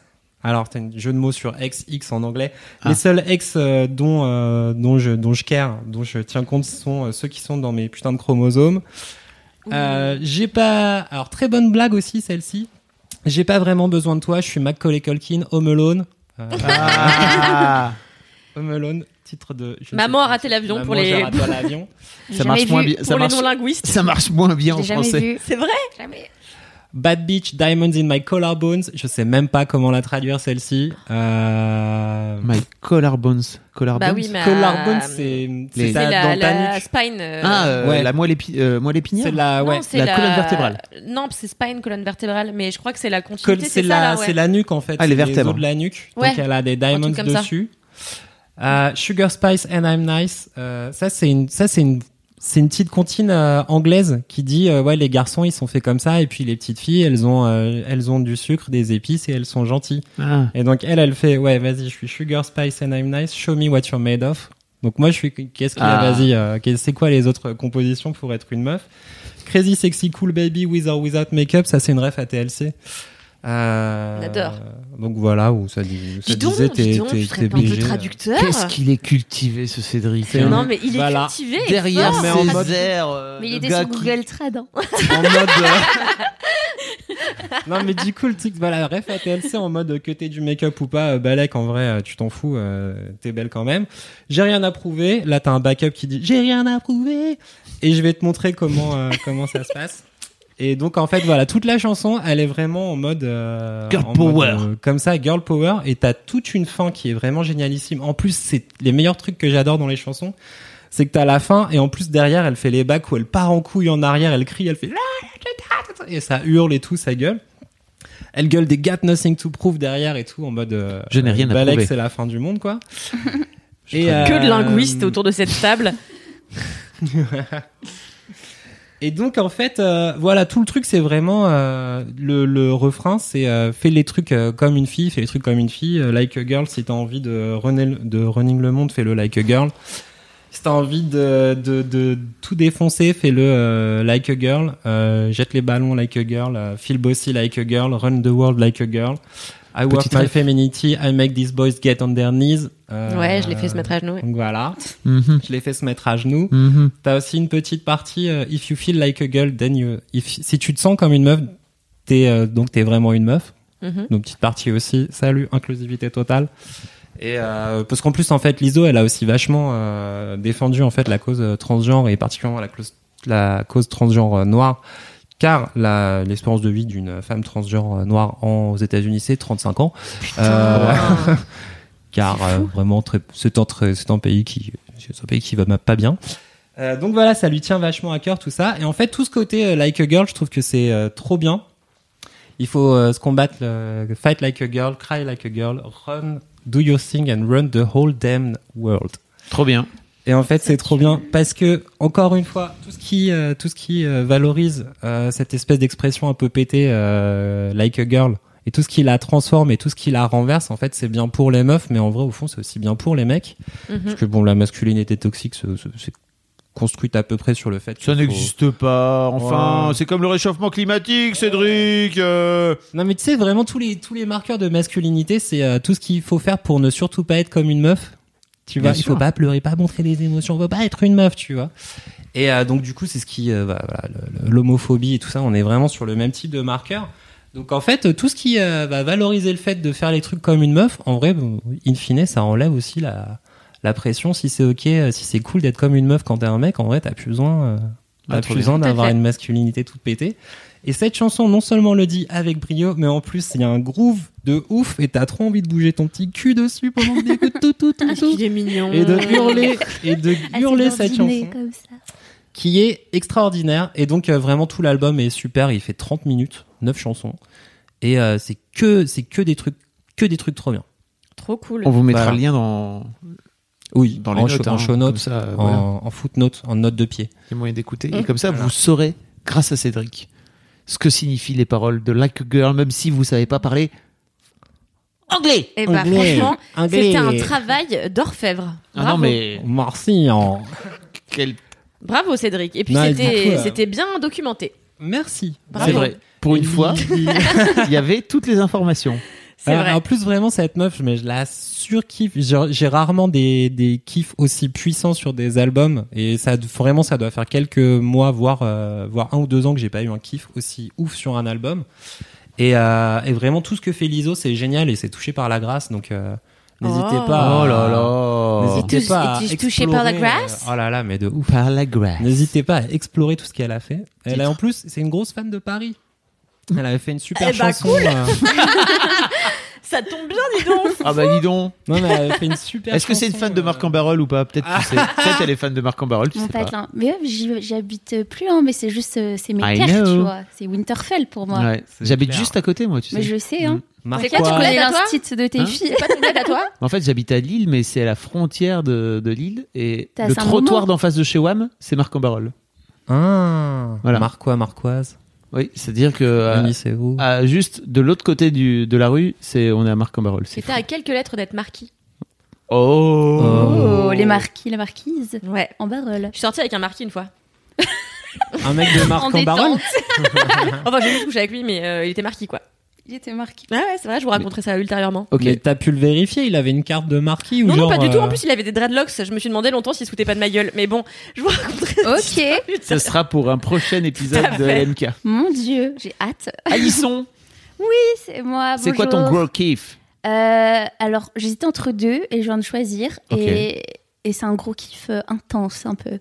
Ok. Et personnel. C'est pas un truc, c'est On a- personnel. On aime les trucs perso. Oh, On Ouais. adore. Je me suis dit, ouais, vas-y, c'est mon seul, peut-être, laisse-moi kiffer. Je, du coup, je vais, je vais tout donner là. Fais Je péter. Tout donner, je fais péter. Arrête de teaser. Ouais, mais j'aime bien. Euh, alors, mon gros kiff, euh, je vais faire encore plus teaser, c'est voyager dans le temps. Ouh Yes, j'adore. Meilleur gros kiff. Attention, ça, ça aurait pu être un kiff de Cédric. T'as déposé Mon un gros kiff, c'est machine time. Cédric, il voyage tous les jours dans le temps dans sa tête. Moi aussi Non, non, mais, vraiment, je vais essayer de me concentrer. Le début est légèrement triste, mais la fin est très cool. Ok. Cool. Alors, j'ai envie de Oh rigoler, là sais là, pas non, mais on dirait un épisode, vas-y. Il était une fois euh, une petite Sanson, une petite Alisson de 11 ans euh, qui euh, a perdu son grand-père. Mhm. Et avant de mourir, il a perdu sa mémoire, ses souvenirs, et il, bah, il nous reconnaissait plus. Quand j'allais le voir, il me disait oui, euh, j'étais à la pêche hier avec mon papa, et enfin, du coup, ça m'avait un peu, euh, un peu décontenancé Ouais. de voir euh, la figure de mon grand-père, le seul que j'avais connu, enfin mon grand-père de sang, perdre ses souvenirs. Et en fait, très vite, je me suis dit, ouais, en fait, un être humain sans ses souvenirs, et ben c'est plus lui, c'est plus sa vie. En fait, on dit oui, la santé, machin, tout ça, mais euh, les souvenirs, les gars, en fait, c'est vraiment tout. En fait, je préfère perdre mes jambes, mes bras que mes souvenirs. Enfin, c'est trop bizarre. Et j'ai eu cette réflexion super vite. Et j'avais déjà un journal intime depuis euh, toujours. J'écrivais déjà des fanfictions dedans. de Mimi et Lulu, les petites souris. En fait, je voulais que l'histoire, elle continue et tout. Bref, on s'en fout. Mais du coup, j'avais déjà écrit plein mal de trucs. J'avais plein de journaux. J'écrivais vraiment euh, mes émotions. J'étais une enfant un peu perchée. Et en fait, quand j'avais 11 ans, j'ai décidé, OK, je vais me poser et je vais écrire tout ce dont je me souviens de ma vie. Enfin, de tous mes Ah, souvenirs. fait ton autobiographie. Ouais, à 11 ans. et j'ai continué. Et depuis que j'ai 11 ans, en fait, bah ça, il y a que 4 personnes, je crois, dans le monde euh, qui le savent. et du coup, c'est bien rangé, c'est bien à clé quelque part. Alors il y a un peu plus de 4 personnes désormais vu que tu Ouais, de bah je sais, et du coup, c'est pour ça, c'est un truc, euh, genre, euh, C'est cool. c'est un des plus gros secrets de ma vie, mais je trouve, en fait, vu qu'il s'est passé un truc récemment, bah, en fait, j'ai trouvé ça trop fou, c'est mon gros kiff, c'est que tous les, tous les mois, en fait, après, des fois, des fois, pendant deux mois, j'écrivais pas si je voyageais, mais quand je rentrais, j'écrivais. Je me pose et j'écris. Et j'ai toujours voulu écrire de la façon la plus objective possible pour si un jour je perds ma mémoire ou j'ai envie de replonger dans mes souvenirs, ce soit pas euh, des méandres d'adolescente, euh, même si c'est un peu, genre quand j'avais 16 ans, c'était un peu drama et tout, tu vois, mais c'est normal. Ah, mais c'est les meilleurs, Étonnant. aussi. euh. bah non, du coup, ça m'a saoulée parce que j'étais trop dans l'affect, tu vois. Moi, je voulais vraiment un récit euh, clair, net, parce que si un jour j'ai des enfants, ou des petits-enfants, mais enfin, je sais pas encore, ça dépend si la planète est là et tout, tu vois, je sais pas. Ok, oui. Il y a des grandes chances que je sois la tati gênante qui boit des moritos avant d'aller au Pérou, tu vois. Tiens, lis mes mémoires Avec Tata Kalindos. On va mourir ensemble, bébé. bah, quand tu veux. Ah bah, Mais surtout avec des couronnes de fleurs dans les cheveux. Mais oui, voilà. Mais est-ce que t'écris à la première personne? Oui, bien sûr. Ok. Oui, bien sûr. Ouais, c'est objectif, mais oui, j'écris euh, moi ce qui s'est passé, les gens que j'ai rencontrés et tout. Et j'ai toujours dit, je ne lirai jamais jusqu'à ce que je sente que mon cerveau euh, déraille des années plus tard et ça me fera trop plaisir de retrouver tout ça. Et en fait, euh, il y a pas longtemps, j'ai, enfin, pour des raisons personnelles, j'avais envie de relire une année. Et je l'ai fait, et du coup, forcément, comme j'ai aucune volonté dans la vie, j'ai tout relu. Et je m'en suis voulu au début. J'ai tout relu. Et en fait, j'ai trouvé ça dingue. Parce que j'ai oublié tellement de choses dans ma vie. Euh, J'étais une enfant tellement lucide. Et du coup, je me suis dit, en fait, euh, je pense que je rends pas fière la petite fille que j'étais pour certaines choses et que je la rends très fière pour d'autres. Et, voilà, je trouve ça fou. J'ai l'impression que j'avais envie de checker la mini-moi qui a fait ça parce que c'est une idée incroyable. Et en fait, j'ai eu un recul d'un seul coup sur ma vie. Et je me demandais pourquoi j'avais arrêté de faire des choses qui me plaisaient. Et j'ai lu, j'ai compris pourquoi j'ai l'impression que des gens me manquaient, pourquoi je leur parlais plus. Plein de choses comme ça. Et c'était fou. Enfin, comme, enfin, du coup, je passée par toutes les émotions. J'ai rigolé parce que j'étais vraiment drama au possible à une époque. Et, et j'étais touchée, j'ai pleuré. Des fois, je me souvenais pas. Mais en fait, on rencontre des gens. euh, pas des gens bidons, mais en fait, j'ai rencontré des gens et dans la moi pré-ado ou petite fille, c'est des gens de fous. Et en fait, j'avais oublié leur existence parce que, bah, en fait, je les ai côtoyés très peu ou c'était juste le temps d'une soirée euh, ou d'un mariage ou je sais pas. Et en fait, j'ai trouvé ça incroyable. Et du coup, c'est pour ça aux gens, je vous conseille vraiment de le faire parce que je pense que quand j'aurai 50 ans, je, je pense que je vais relire, euh, par exemple, cette année, je me dirais, mais qu'est-ce qu'elle était conne, la moi de 25 ans, à se prendre la tête sur ça maintenant. Et voilà. Et c'est mon gros kiff d'avoir fait ça il y a une semaine et demie. C'est trop bien, ça m'a donné trop des frissons. c'est- ah, c'est trop, trop mortel. Et, ouais, et en plus, enfin, c'est trop bizarre, mais enfin, j'ai toujours eu peur de l'Alzheimer et tous ces trucs. Et après, bien sûr, tout, enfin, tout ça, tous ces carnets, ça me stresse d'avoir toute ma vie, vraiment toute ma vie. Je parle, tout le monde, a, enfin, là, vous avez vos noms dessus parce que je vous ai côtoyé. Et, et de me dire que j'ai tout ça à portée de main de quelqu'un, c'est hyper angoissant. Ça a failli, failli partir en barbecue euh, plein de fois. Ah, parce que tu voulais les brûler? Ouais, des fois, je me dis, mais en fait, à quoi ça sert? Viens, je brûle, en fait, on s'en fiche, faut vivre et tout. Et en fait, non, je suis contente de pas l'avoir fait et d'avoir euh, eu ça, là, il y a pas longtemps. Mais c'est absolument génial parce que c'est ce que tu disais, tu pourras le passer à tes à tes enfants ou à tes dirait, petits enfants. maman, elle était starbée du Ah, cerveau. c'est une richesse Je pense tu te pas. rends compte? Ouais, non, mais je suis trop contente d'avoir ça et de continuer. Et je sais que je le ferai, quoi. Parce que, par exemple, mon grand-père, en fait, c'est vraiment tout autour de lui, quoi. Parce que en fait, il y a plein de questions que je. Enfin, quand il m'a dit qu'il allait à la pêche avec son père, et moi, ça m'a fait bizarre, parce qu'il m'en avait jamais parlé. Je le connaissais en tant que grand-père, je sais Ouais. pas quel homme il a été. Et en fait, j'aurais trop aimé savoir qui était la première femme dont il est tombé amoureux, ou, lui poser des questions parce que c'était la personne qui me ressemblait le plus maintenant dans ma famille avec du recul. Et là, moi, euh, femme, on va dire, et ben, en fait, elle regrette trop plein de trucs. Il m'a jamais parlé de la guerre d'Algérie, ou même des trucs bidons, enfin, de comment il était avec ma mère, ses, ses sœurs, ses frères. Et euh, voilà, j'espère que si j'ai des gosses, et ben même si je parle de trucs un peu, un peu limite, j'ai pas trop envie qu'ils sachent ma vie sexuelle, par exemple, et ben c'est pas grave en fait, parce que ça peut répondre à des questions peut-être qu'il ou elle. Non, mais moi, moi, je kifferais trop lire le- genre les- la partie drama de ma mère à 16 ans qui écrit dans Mais un oui. journal. Genre, c'est waouh, C'est génial. trop bien, ils kifferont en fait. C'est un outil formidable en fait. Ah non, t'as trop raison. Est-ce que c'est un truc que tu fais euh, com- Comment tu procèdes? Est-ce que t'as as établi un- une routine ou Ouais.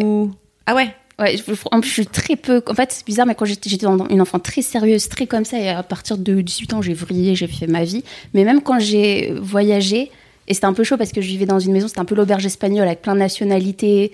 Du coup, ça chafouinait un peu dans tous les coins. Et du coup, à tenir un journal avec des Français dans ma maison, j'étais pas très bien. Et je suis sûre que j'ai un de mes copains de l'époque qui était français qui vivait là, qui a dû lire, euh, qui a dû lire, j'en suis Tes mémoires.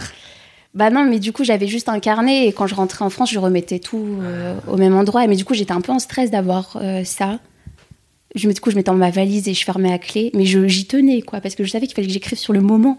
Parce que c'était fou, tu vois, et il fallait vraiment que ça soit maintenant et pas cinq mois après. Ouais, non, ils sont tous les mois. C'est trop bien. Ouais, c'est clair.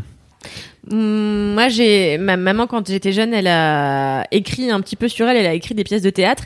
Et en fait, euh, quand je suis tombée dessus il y a quelques années, euh, j'ai dit mais c'est toi qui as écrit ça? Et je savais pas que ma mère écrivait, tu vois. Et, euh, et j'ai lu ça. Et même si c'était de la fiction, j'ai eu l'impression de découvrir une autre facette de ma mère. Tu vois, je me disais attends déjà, je savais même pas que ma mère écrivait des pièces de théâtre. Après, elle me disait bah oui, mais une fois j'ai lu à la radio ça et puis ça aussi. Enfin, je sais pas quoi.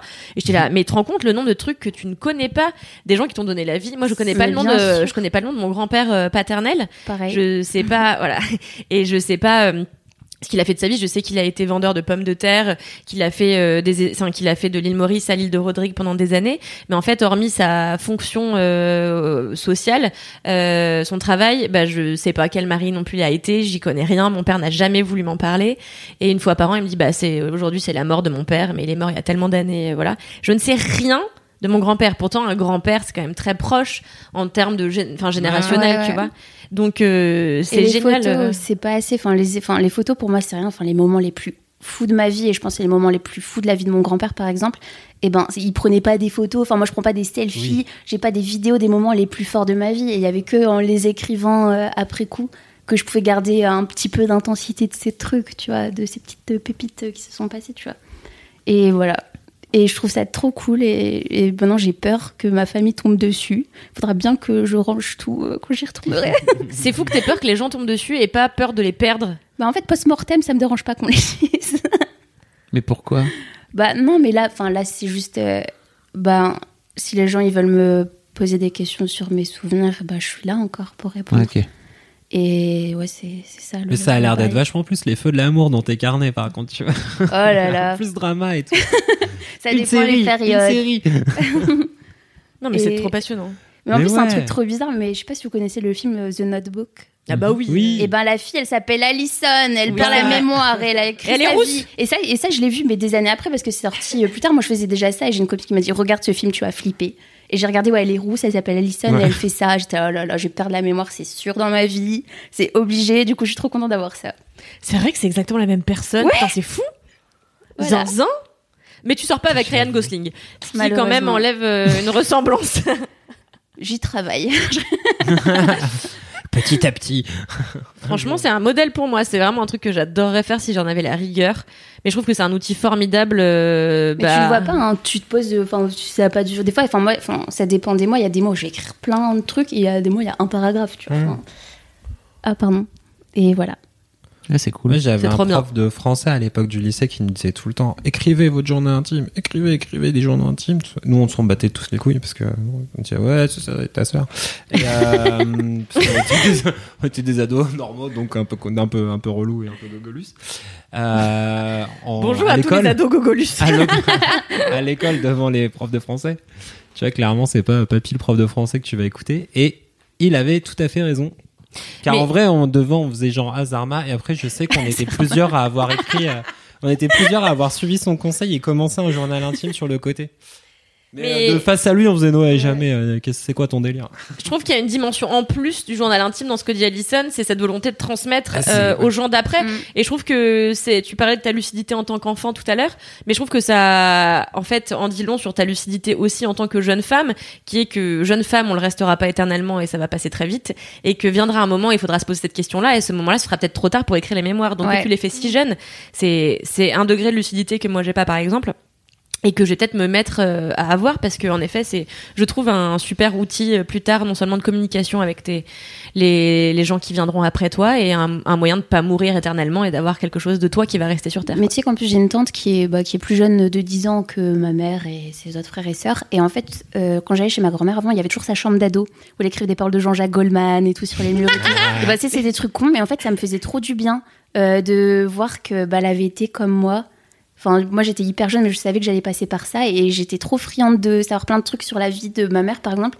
Et je sais rien de ma mère avant ma naissance. Avant, avant ses 29 ans, je sais rien de ma mère. Mais et quand je lui pose des questions, elle me répond pas. C'est fou. Ah bon?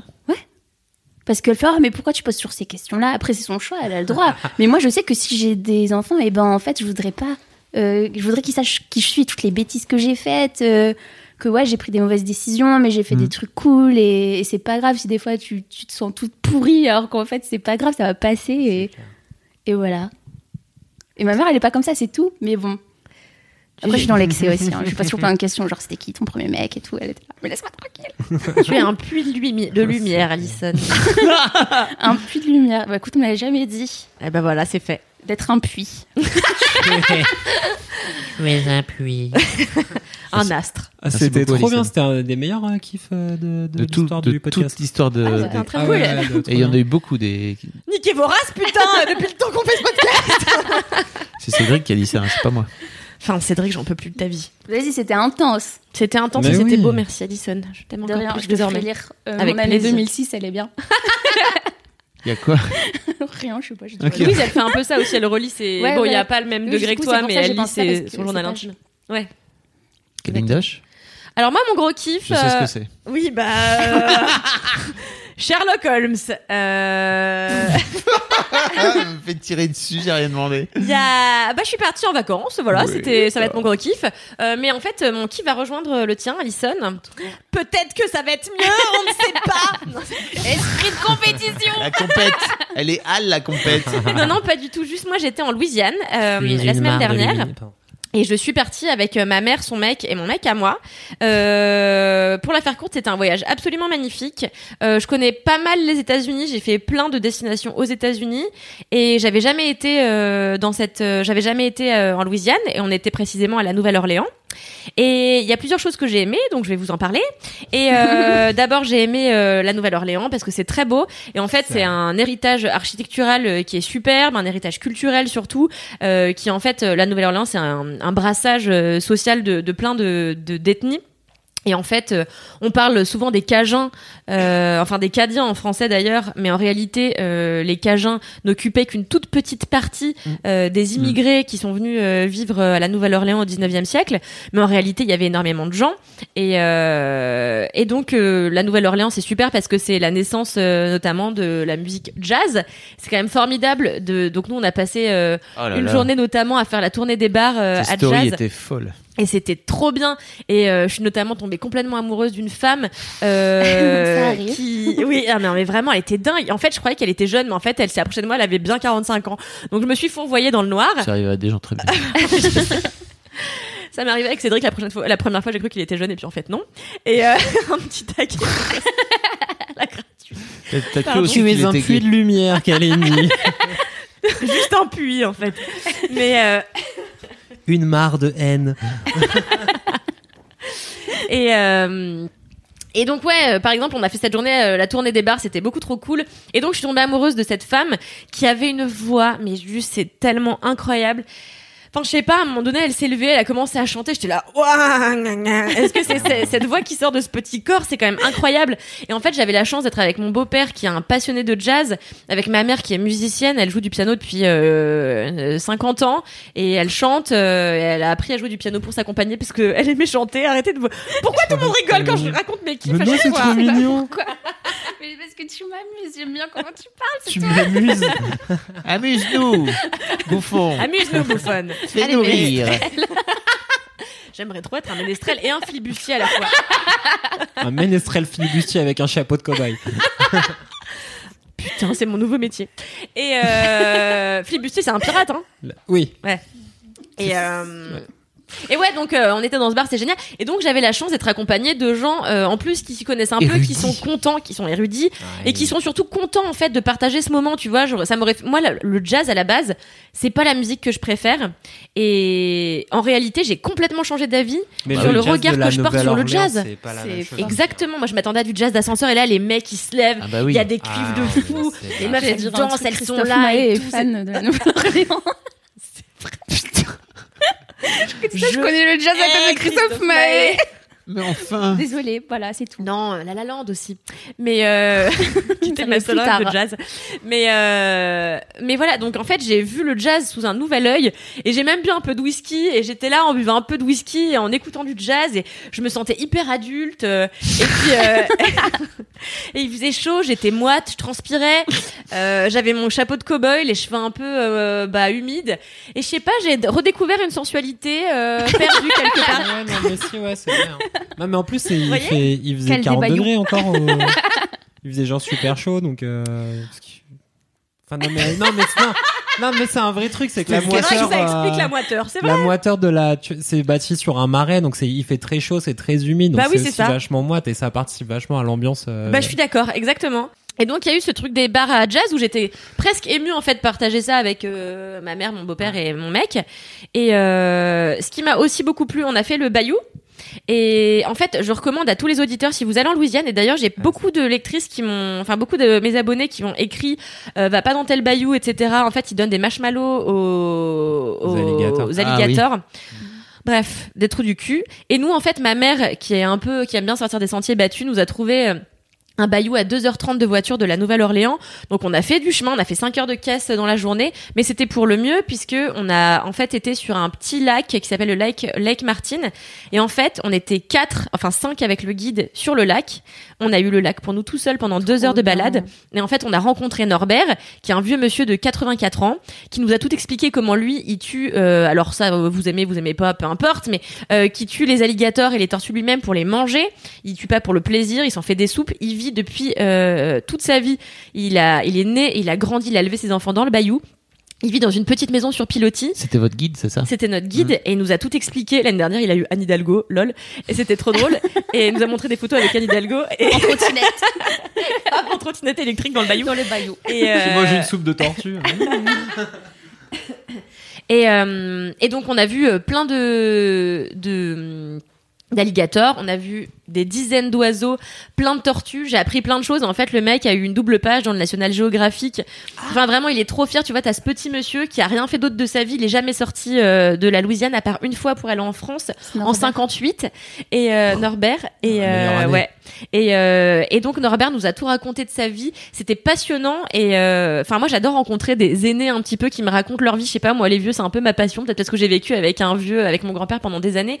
Mais j'adore les écouter parler de leur vie et lui était particulièrement intéressant parce que sa manière de, raconter l'éducation de ses enfants dans le bayou, euh, à l'état sauvage, un peu, euh, enfin, à l'encontre de tout ce que faisait le monde alentour, tu vois, c'était passionnant. Donc ça, c'était un super beau moment. Et euh, aussi le meilleur moment, enfin le moment le plus, riche que j'ai vécu, c'était lors d'une visite d'une plantation qui s'appelle la plantation Laura. Ça va rejoindre du coup ce que tu disais. En fait, la plantation Laura, c'est une plantation de canne à sucre. Euh, et, euh, en fait, c'est une plantation qui, quand elle a été ouverte, avait, je crois, une quinzaine d'esclaves.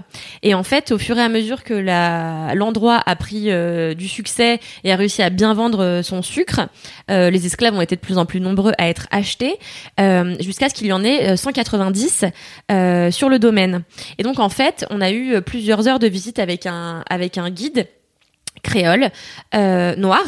Et je pense que ça a de l'importance quand tu viens raconter l'histoire de l'esclavage euh, en Louisiane. Mhm. Et en fait, ce monsieur nous a fait passer dans le, la, la grande maison, donc le domaine euh, où, bah, où, les, où les nobles vivaient, quoi. Et, euh, et donc, on apprend euh, la vie de Laura et aussi de ses aînés, euh, de Elisabeth, qui était la grosse tenancière euh, du machin. Et en fait, il raconte que les plantations à l'époque, il y avait aucun souci pour qu'elles soient tenues par des femmes. Au contraire, en fait, on estimait que les femmes, bah, déjà, elles mouraient plus tard et qu'en plus, elles avaient le sens des affaires, qu'elles étaient moins volages, que du coup, elles étaient plus concentrées sur euh, la tâche, le travail.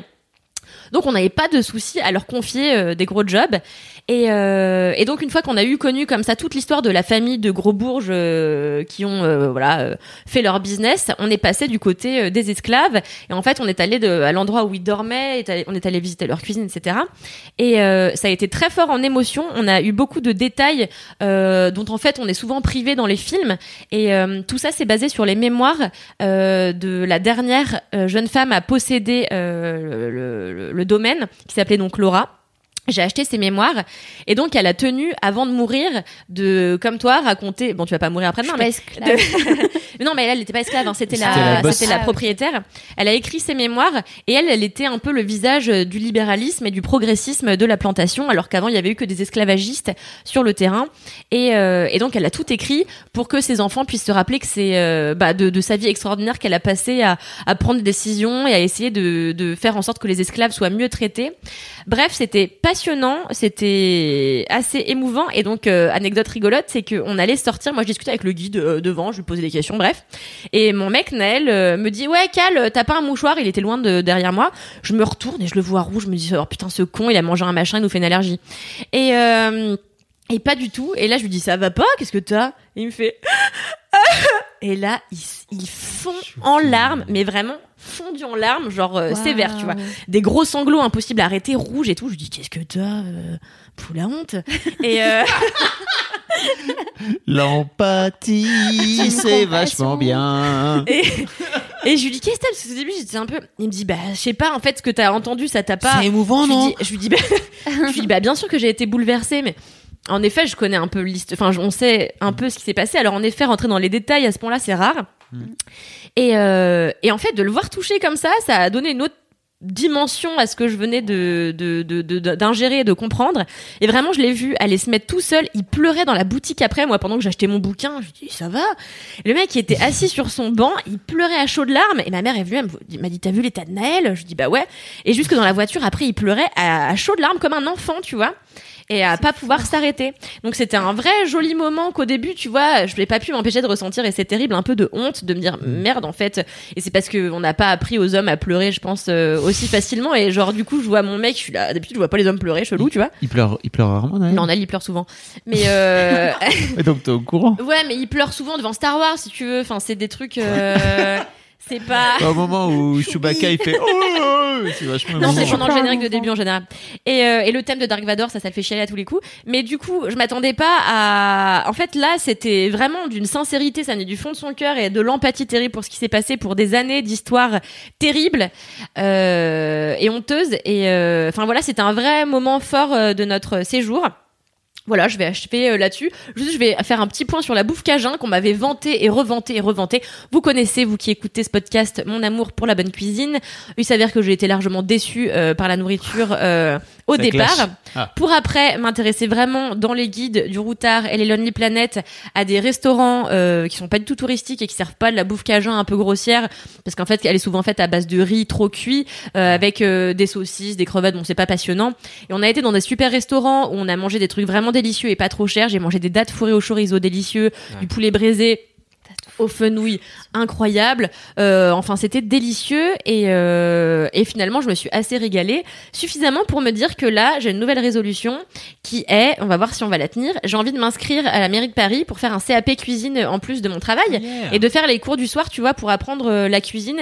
Et en fait, moi, ma- la cuisine, je l'ai apprise toute seule parce que c'est ma passion. Mais euh, enfin, manger, c'est ma passion, donc de fait, j'ai dû apprendre à cuisiner. Et en fait, cette nuit, par exemple, j'ai fait une insomnie et j'ai créé trois recettes. Et euh, je me dis, c'est trop cool, mais il faudrait que euh, je puisse maîtriser ne serait-ce que les, les, les rudiments de la cuisine, les sauces que je connais mal, tu vois, faire une Ah, sauce pour hollandaise, c'est con et tout. gamme sur, Et monter en euh, gamme. Et peut-être dans 5 ans, je fais Top Chef, on sait pas, tu C'est sais. ce que j'ai dit, Top Chef ça serait trop 2022. bien. Ah, je serais trop contente. Mais euh, mais en tout bien. cas, du coup, voilà, je me suis dit bon bah maintenant il est temps de se réveiller. En fait, tu voyages non seulement pour apprendre des trucs culturels et tout, mais il faut pas le cacher. Je voyage aussi parce que j'aime faire le tour Du monde de la cuisine. C'est vraiment, je pense, mon essentiel dans la dans le voyage. Donc je me suis dit, bouge-toi le cul, fais ça maintenant. Donc euh, je vais essayer, euh, peut-être pas tout de suite, mais à la rentrée, euh, faire le CAP. Voilà. C'est trop bien. Il y avait cinq euh, cool. kiffs en un, mais voilà. Je peux faire un mini, Waouh. mini addendum en fait. Si, sur la culture de la Nouvelle-Orléans, il y a cette Mhm. excellente série de HBO qui s'appelle Trémé, Ah oui. qui est euh, donc Trémé, c'est un des, un- le, justement le quartier un peu Yes. berceau du jazz à la Nouvelle-Orléans, qui, a- qui était aussi un quartier ultra pauvre et populaire, et qui a été l'un des plus touchés par euh, l'ouragan, par Katrina, Ouais. donc qui a ravagé la ville. Donc Trémé, ça commence un an après euh, Katrina, et donc c'est une série qui, à travers plein de personnages, euh, traverse justement la culture de la Nouvelle-Orléans, à la fois sur la musique, donc il y a du jazz, il y a du funk, il y a du rap, il y a vraiment plein de trucs nés là-bas, mais aussi sur la bouffe, euh, sur les engagements sociétaux, sur euh, effectivement le manque de réaction de la police à, à la suite de Katrina, quelques bonnes vannes sur ce, ce bon vieux George Bush, et en fait qui est vraiment ju- ouais, qui nous entend, on se souvient. Et en fait, non, c'est vraiment une super série en trois ou quatre saisons. Et il y a plein Ah de oui, trucs, à- ouais, trois ou quatre saisons de 10 épisodes. Il y a plein de trucs super marrants, même derrière, en fait, euh, la culture du carnaval. Et plein de trucs Ah hein, oui, qu'on oui. connaît très peu sur la Nouvelle-Orléans, comme les Indiens de la Nouvelle-Orléans, qui sont des espèces de, de gars déguisés en Indiens avec plein de plumes, machin, euh, qui se baladent en bande pendant les carnavals pour euh, se faire des espèces de duels de, de, de, de voix, de chansons. mais en groupe, en fait. Donc, ils ont, donc c'est un truc ultra codifié, ultra traditionnel, super beau. Il y a presque pas d'instruments, t'as des voix et des percussions, donc c'est des trucs ultra euh, tribaux, mais façon un peu, euh, un peu, euh, un peu funk et tout ça, quoi, groovy et, et tribal. Et c'est oufissime. Et toute la série est trop bien.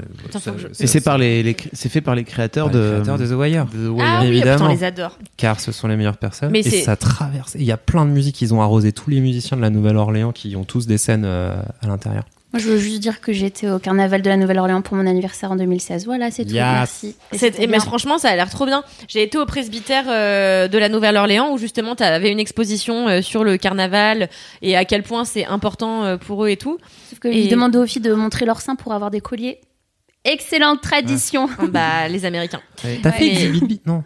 Et pardon? Exhibit B à la Nouvelle-Orléans. Non. C'est tout un ensemble d'immeubles abandonnés qui ont été récupérés par des taggers. Et genre, c'est vraiment une cité Putain, mais si on avait su, on, on pétée allait de aurait été tags dans, partout. Bah la prochaine fois, on y fait cet été, on retourne peut-être aux États-Unis finalement, donc on verra. Ah on va ben, peut-être faire un tour en van. B. B, c'est B, Stylé. B, E, B, B, B. Ça marche. Mais juste, d'ailleurs, j'ai vu une exposition, donc non seulement sur le carnaval, mais aussi sur euh, donc euh, euh, Katrina, ça a été en 2005. Et en fait, dans cette exposition, il y avait euh, le, le- tous les ravages qu'a causé, qu'ont causé Katrina. Et on n'est même pas aware, en fait, en France, à Mhm. quel point ça a été un truc, mais de l'enfer, de l'apocalypse. Et bon, voilà, j'ai rien de plus à ajouter, mais euh, bravo aux gens qui ont réussi à tout reconstruire après euh, cet événement dramatique qui a secoué une partie des États-Unis. Rien à voir, mais je vais digresser. Mais quand je t'ai entendu parler de bouffe, je me suis dit ah. Il y a Food Wars saison 2 qui est disponible sur Netflix. Je t'ai entendu parler de bouffe, ça m'a donné faim. Je me suis dit, qu'est-ce qui me donne faim aussi? C'est Food Wars quand je Putain, regarde j'ai Food Wars. toujours pas regardé, bordel. C'est vraiment très très bien. Donc il y a la saison 2 qui vient de sortir là. Ok. Si, parce que donc, Mimi en a parlé dans un épisode. Ouais. Les gens qui un, un vieux, un vieil épisode, ouais, un- au début, je crois. Ah ouais, exactement. En tout cas, moi, je te vois bien dans la brigade de. Etchebest. Bah ouais, m'obliger. Je le ken, être chez Best. Si tu nous Eh entends. ben, écoute, vous, vous serez les premiers Ah à le savoir ici. Ok. Voilà. Mais je ken tous les gens qui font de la cuisine de manière Philippe. générale. Moi, je te Bisous. vois même, ouais. Chez Saran, toi, tu serais bien chez Saran. Oh non. Mi- Non. Michel.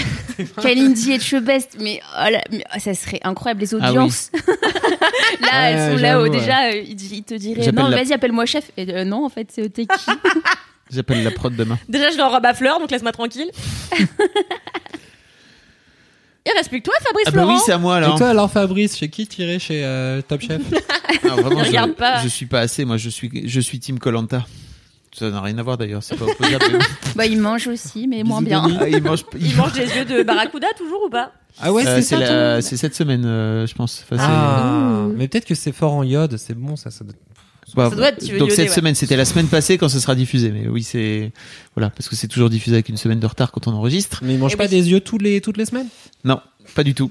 Moi, je voulais vous parler d'une série que, euh, que j'ai découvert grâce à la fantastique Marion Séclin, qui, qui est passée très régulièrement dans mon Amazon Prime vidéo là. Euh, et le, je voyais juste le, le truc là, je trouvais ça un peu chum et je, je suis un peu con, j'ai pas cliqué plus loin que ça. Euh, ça s'appelle euh, The Fabulous Miss Maisel. Ah mais es mis Ah ouais, mais grave. Ah trop bien. Euh, je- que je connaissais pas du tout en fait. Moi non plus. Voilà. N'hésite pas à lire les articles de Kalindi Rampel. Hein. Bah alors, vous- par exemple, par exemple, je, suis- je suis passé à côté euh, et cette série donc qui, qui met en scène, euh, qui se passe dans les dans les années 1950 à New York, euh, qui met en scène un couple euh, d'une d'une meuf qui est une parfaite petite ménagère, euh, bien sous tout rapport, qui est hyper hyper douée, hyper brillante, mais en fait tu t'en rends compte au fur et à mesure assez rapidement dans le premier épisode. Et euh, et en fait son mec qui veut devenir humoriste, qui s'appelle euh, Joel, si je me trompe pas, Joel Maisel. Euh, et, et en fait, cette, euh, cette, fab- cette fabuleuse euh, personne, cette fabuleuse meuf, euh, fait en sorte de tout lui arranger sa vie à ce petit gars. Euh, elle veut, elle veut, elle est dans son ombre en fait, mais comme je pense plein de femmes dans les années 1950, d'une manière générale. Euh, le mec veut devenir humoriste, il va dans un café, il n'arrive pas à avoir des horaires euh, assez corrects, tu vois, il passe à 2h moins le quart du mat, et elle, elle vient, elle, elle se pointe avec son petit rôti de bœuf, en fait, qu'elle file au proprio du, au proprio du café, euh, pour qu'il puisse passer à 22h30.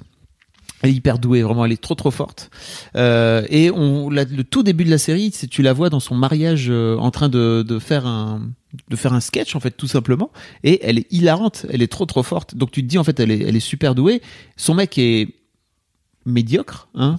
Euh, et elle lui elle lui glisse comme ça des petites vannes que le mec essaie de remettre sur scène mais qu'il y arrive pas parce qu'en fait il, il il les met pas en scène de la bonne façon quoi ça marche pas. Il est bien, mais pas top. et puis c'est un peu un connard aussi parce qu'il appuie sur tous ses boutons euh, dès, dès qu'il y a un truc qui va pas chez lui en fait c'est de sa faute etc et euh, en fait elle- dans le, et là je vous raconte vraiment le tout premier épisode.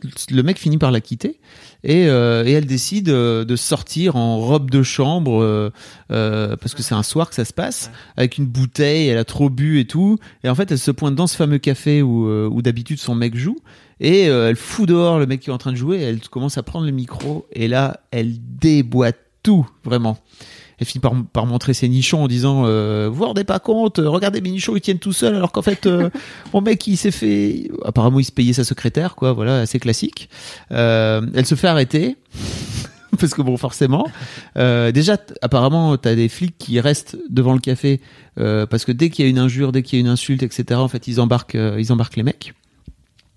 Euh, et j'en suis donc j'en suis à l'épisode 3 pour l'instant. Euh, donc j'ai vraiment démarré parce que si j'ai bien compris, il y a deux saisons, il y en a une troisième qui, qui va démarrer là bientôt. Euh, et de ce que j'ai vu pour l'instant, c'est fabuleux. Clémence, qui est la rédac chef de Rocky, euh, qui elle aussi fait du théâtre et tout, du théâtre d'impro, m'a dit mais c'est c'est fabuleux. En fait, euh, c'est que le début euh, de la série et en fait après ça devient encore mieux. Donc je pense que ça va être encore mieux. Et surtout, je suis très heureux parce que je l'ai je l'ai regardé avec mes filles. Ah trop bien. Voilà, parce que Marion m'avait dit, écoute, montre-les à tes filles. Je fais, oh, bah, écoute, pourquoi pas? Euh, et, et déjà, c'était trop cool parce que les filles, elles, elles se sont, elles comprenaient pas en fait pourquoi le mec c'était un pourquoi elle restait chez elle à faire son putain de rôti, et puis pourquoi euh, elle, elle lui arrangeait tous ses bails et tout? Et je disais, bah, les années 50, hein, les meufs, euh, c'est de là qu'on vient, quoi. Euh, et puis le, le, le personnage de, alors j'ai plus le prénom de, comment elle s'appelle euh... Merde. Ah, je sais pas, moi j'ai pas vu. J'ai vu que les quatre premiers épisodes il y a deux ans quand c'est sorti quoi. T'as aimé ou pas. Ah, j'ai adoré, j'ai trouvé ça trop bien. Pourquoi, pourquoi t'as pas continué Parce que entre temps, il y a une série que j'aimais plus qui était revenue et Ouais. du coup j'y suis repartie et après j'ai complètement oublié jusqu'à ce qu'il y ait eu plein de Golden Globes où je me suis dit bah tiens il faudrait que je m'y remette et euh, je l'ai jamais fait. Elle s'appelle Midge, elle s'appelle Myriam et son petit surnom c'est Midge, euh, qui est jouée par euh, Rachel Bros- Brosnahan. Apparemment, elle a, elle a pas fait grand chose d'autre d'ailleurs cette meuf. Je hein, sais pas j'ai- exactement. et Si on l'a vu dans des trucs mais pas beaucoup je pense. et son et en fait elle est elle est elle est fabuleuse quoi. Vraiment c'est c'est une euh, et apparemment donc euh, dans la suite de ce que me racontait Marion, c'est que ça t'apprend plein de choses aussi sur euh, le monde de l'humour, la façon dont ça fonctionne, d'apprendre à prendre des bides aussi parce que c'est c'est pas forcément évident. il a réagi trop de façon trop drôle. Genre, ah, prendre des bides, je voudrais que je regarde. Bah, il a l'habitude, Cédric. Et puis ça parle, ça parle l'air de rien de la condition des femmes euh, dans, dans- à cette période-là. Je pense que c'est relativement bien documenté d'après ce que d'après ce que j'ai compris. Et puis euh, et puis il y a tout un truc aussi autour de, je pense, de l'amitié entre femmes parce qu'elle a des potes, euh, comme beaucoup euh, comme beaucoup de femmes, ça, elles avaient tendance à l'époque à vivre un peu entre elles et puis les mecs un peu à part. Euh, elle a des potes et je pense qu'il y a tout un truc aussi qui a l'air de se dessiner autour de l'amitié homme-femme, qui est de l'amitié entre femmes, pardon, euh, qui a l'air d'être vraiment hyper intéressant. Donc, euh, donc voilà, j'ai découvert ça il y a, il y a, il y a deux jours. Et je me suis dit, mais j'ai j'ai trop envie de tout bouffer, quoi. Mais le problème, c'est que bon, je, je le regarderai que le week-end avec mes enfants, quoi, parce que je veux vraiment continuer à regarder avec elles, quoi. Trop bien. Oh, ouais, Mm. c'est cool de regarder ça avec elle. Il y a combien d'épisodes par euh, saison? Euh, ouais, Huit? c'est- ouais, 8-10, hein, je pense. J'ai pas regardé. Elle a été ovationnée, elle a eu plein de prix. Oui, elle a gagné plein euh, d'émis. euh, C'est 20 minutes et ou alors, 40 minutes par je- épisode. Euh, c'est plutôt 40 minutes et je, je vous en ai pas parlé mais en fait je trouve qu'il y a un truc génial dans cette série qui a les, les- les dialogues sont très théâtraux en fait ils se parlent mais c'est enchaîné à merveille. Euh, il y a des plans séquences énormes en termes de réel où vraiment t'as les mecs qui passent en arrière-plan qui passent machin et en fait ils sont en train de parler au fond ils sont en train de surler dessus et ça ça fait ça contribue aussi au dynamisme du truc.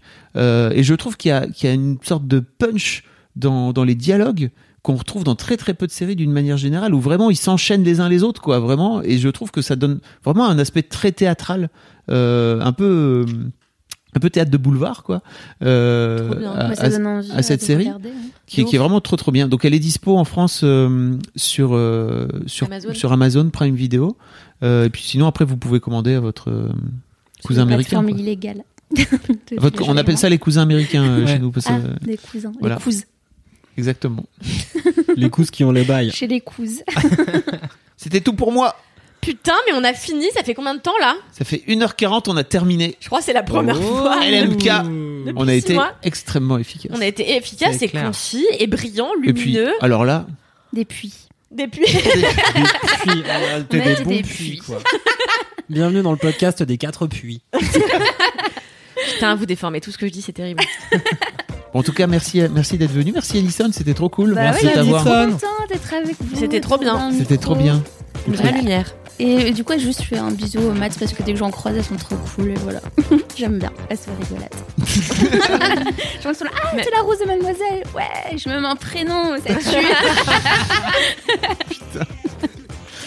Abonnez- Et puis abonnez-vous Tout à le ce temps. podcast. euh, mettez des bonnes notes. euh, et puis rendez-vous tous les mercredis donc. Mettez fait. des étoiles. pour les nouveaux. Des Mettez étoiles. des, des bonnes Des étoiles Ouais. sur iTunes. Pas de grosses étoiles là, tac tac. Et que sur- des étoiles violettes. sur toutes les applis de podcast, vos applis de podcast, etc., etc. N'hésitez pas à laisser des commentaires qu'on lira la prochaine fois. Vous pouvez laisser des, Des commentaires, commentaires. sur YouTube. Et n'est-ce des pas likes. Moi, j'ai like euh, sur mes différents euh, comptes Google. Mettez-nous doigt des likes sur Google c'est important. Euh, même pas ce que c'est. Et puis d'ici la semaine prochaine, qu'est-ce qu'on dit? Tu sais ce qu'on dit ou pas? Euh, non, je me souviens pas. Ah. Voilà. Hein? Vas-y, bah dis-le. Et d'ici la semaine tu crois que prochaine. c'est une vanne en fait? Non. Tu crois qu'on va te faire dire un truc Bisutage tu vas voir. T'es prête? Et d'ici la semaine prochaine, Touchez-vous bien le kiki vous avez hurlé dans le micro là. les En même pires temps, euh, Alison remplace Mimi, c'est finalement assez normal qu'elle ne prononce pas euh, notre phrase de fin, puisque Mimi ne le fait pas Ah elle-même. bah ça m'étonne Tout à tellement fait. pas de toi, Mimi. Bisous, t'écouteras pas, mais c'est pas grave. Allez, bye. Bye Step onto the legendary clay courts of Roland Garros, where the world's best players battle it out at the French Open for a chance to win a Grand Slam title. Tennis Channel Plus is your place to watch. Stream every court from your phone or smart TV live in HD. See the action unfold as legends fight for glory and new rivalries emerge. Daily live coverage begins Monday, May 20th, with match replays on demand so you never miss a moment. From the first serve to the final point, Roland Garros promises unforgettable moments and new chapters in tennis history. Stream now with Tennis Channel Plus to be there when it happens.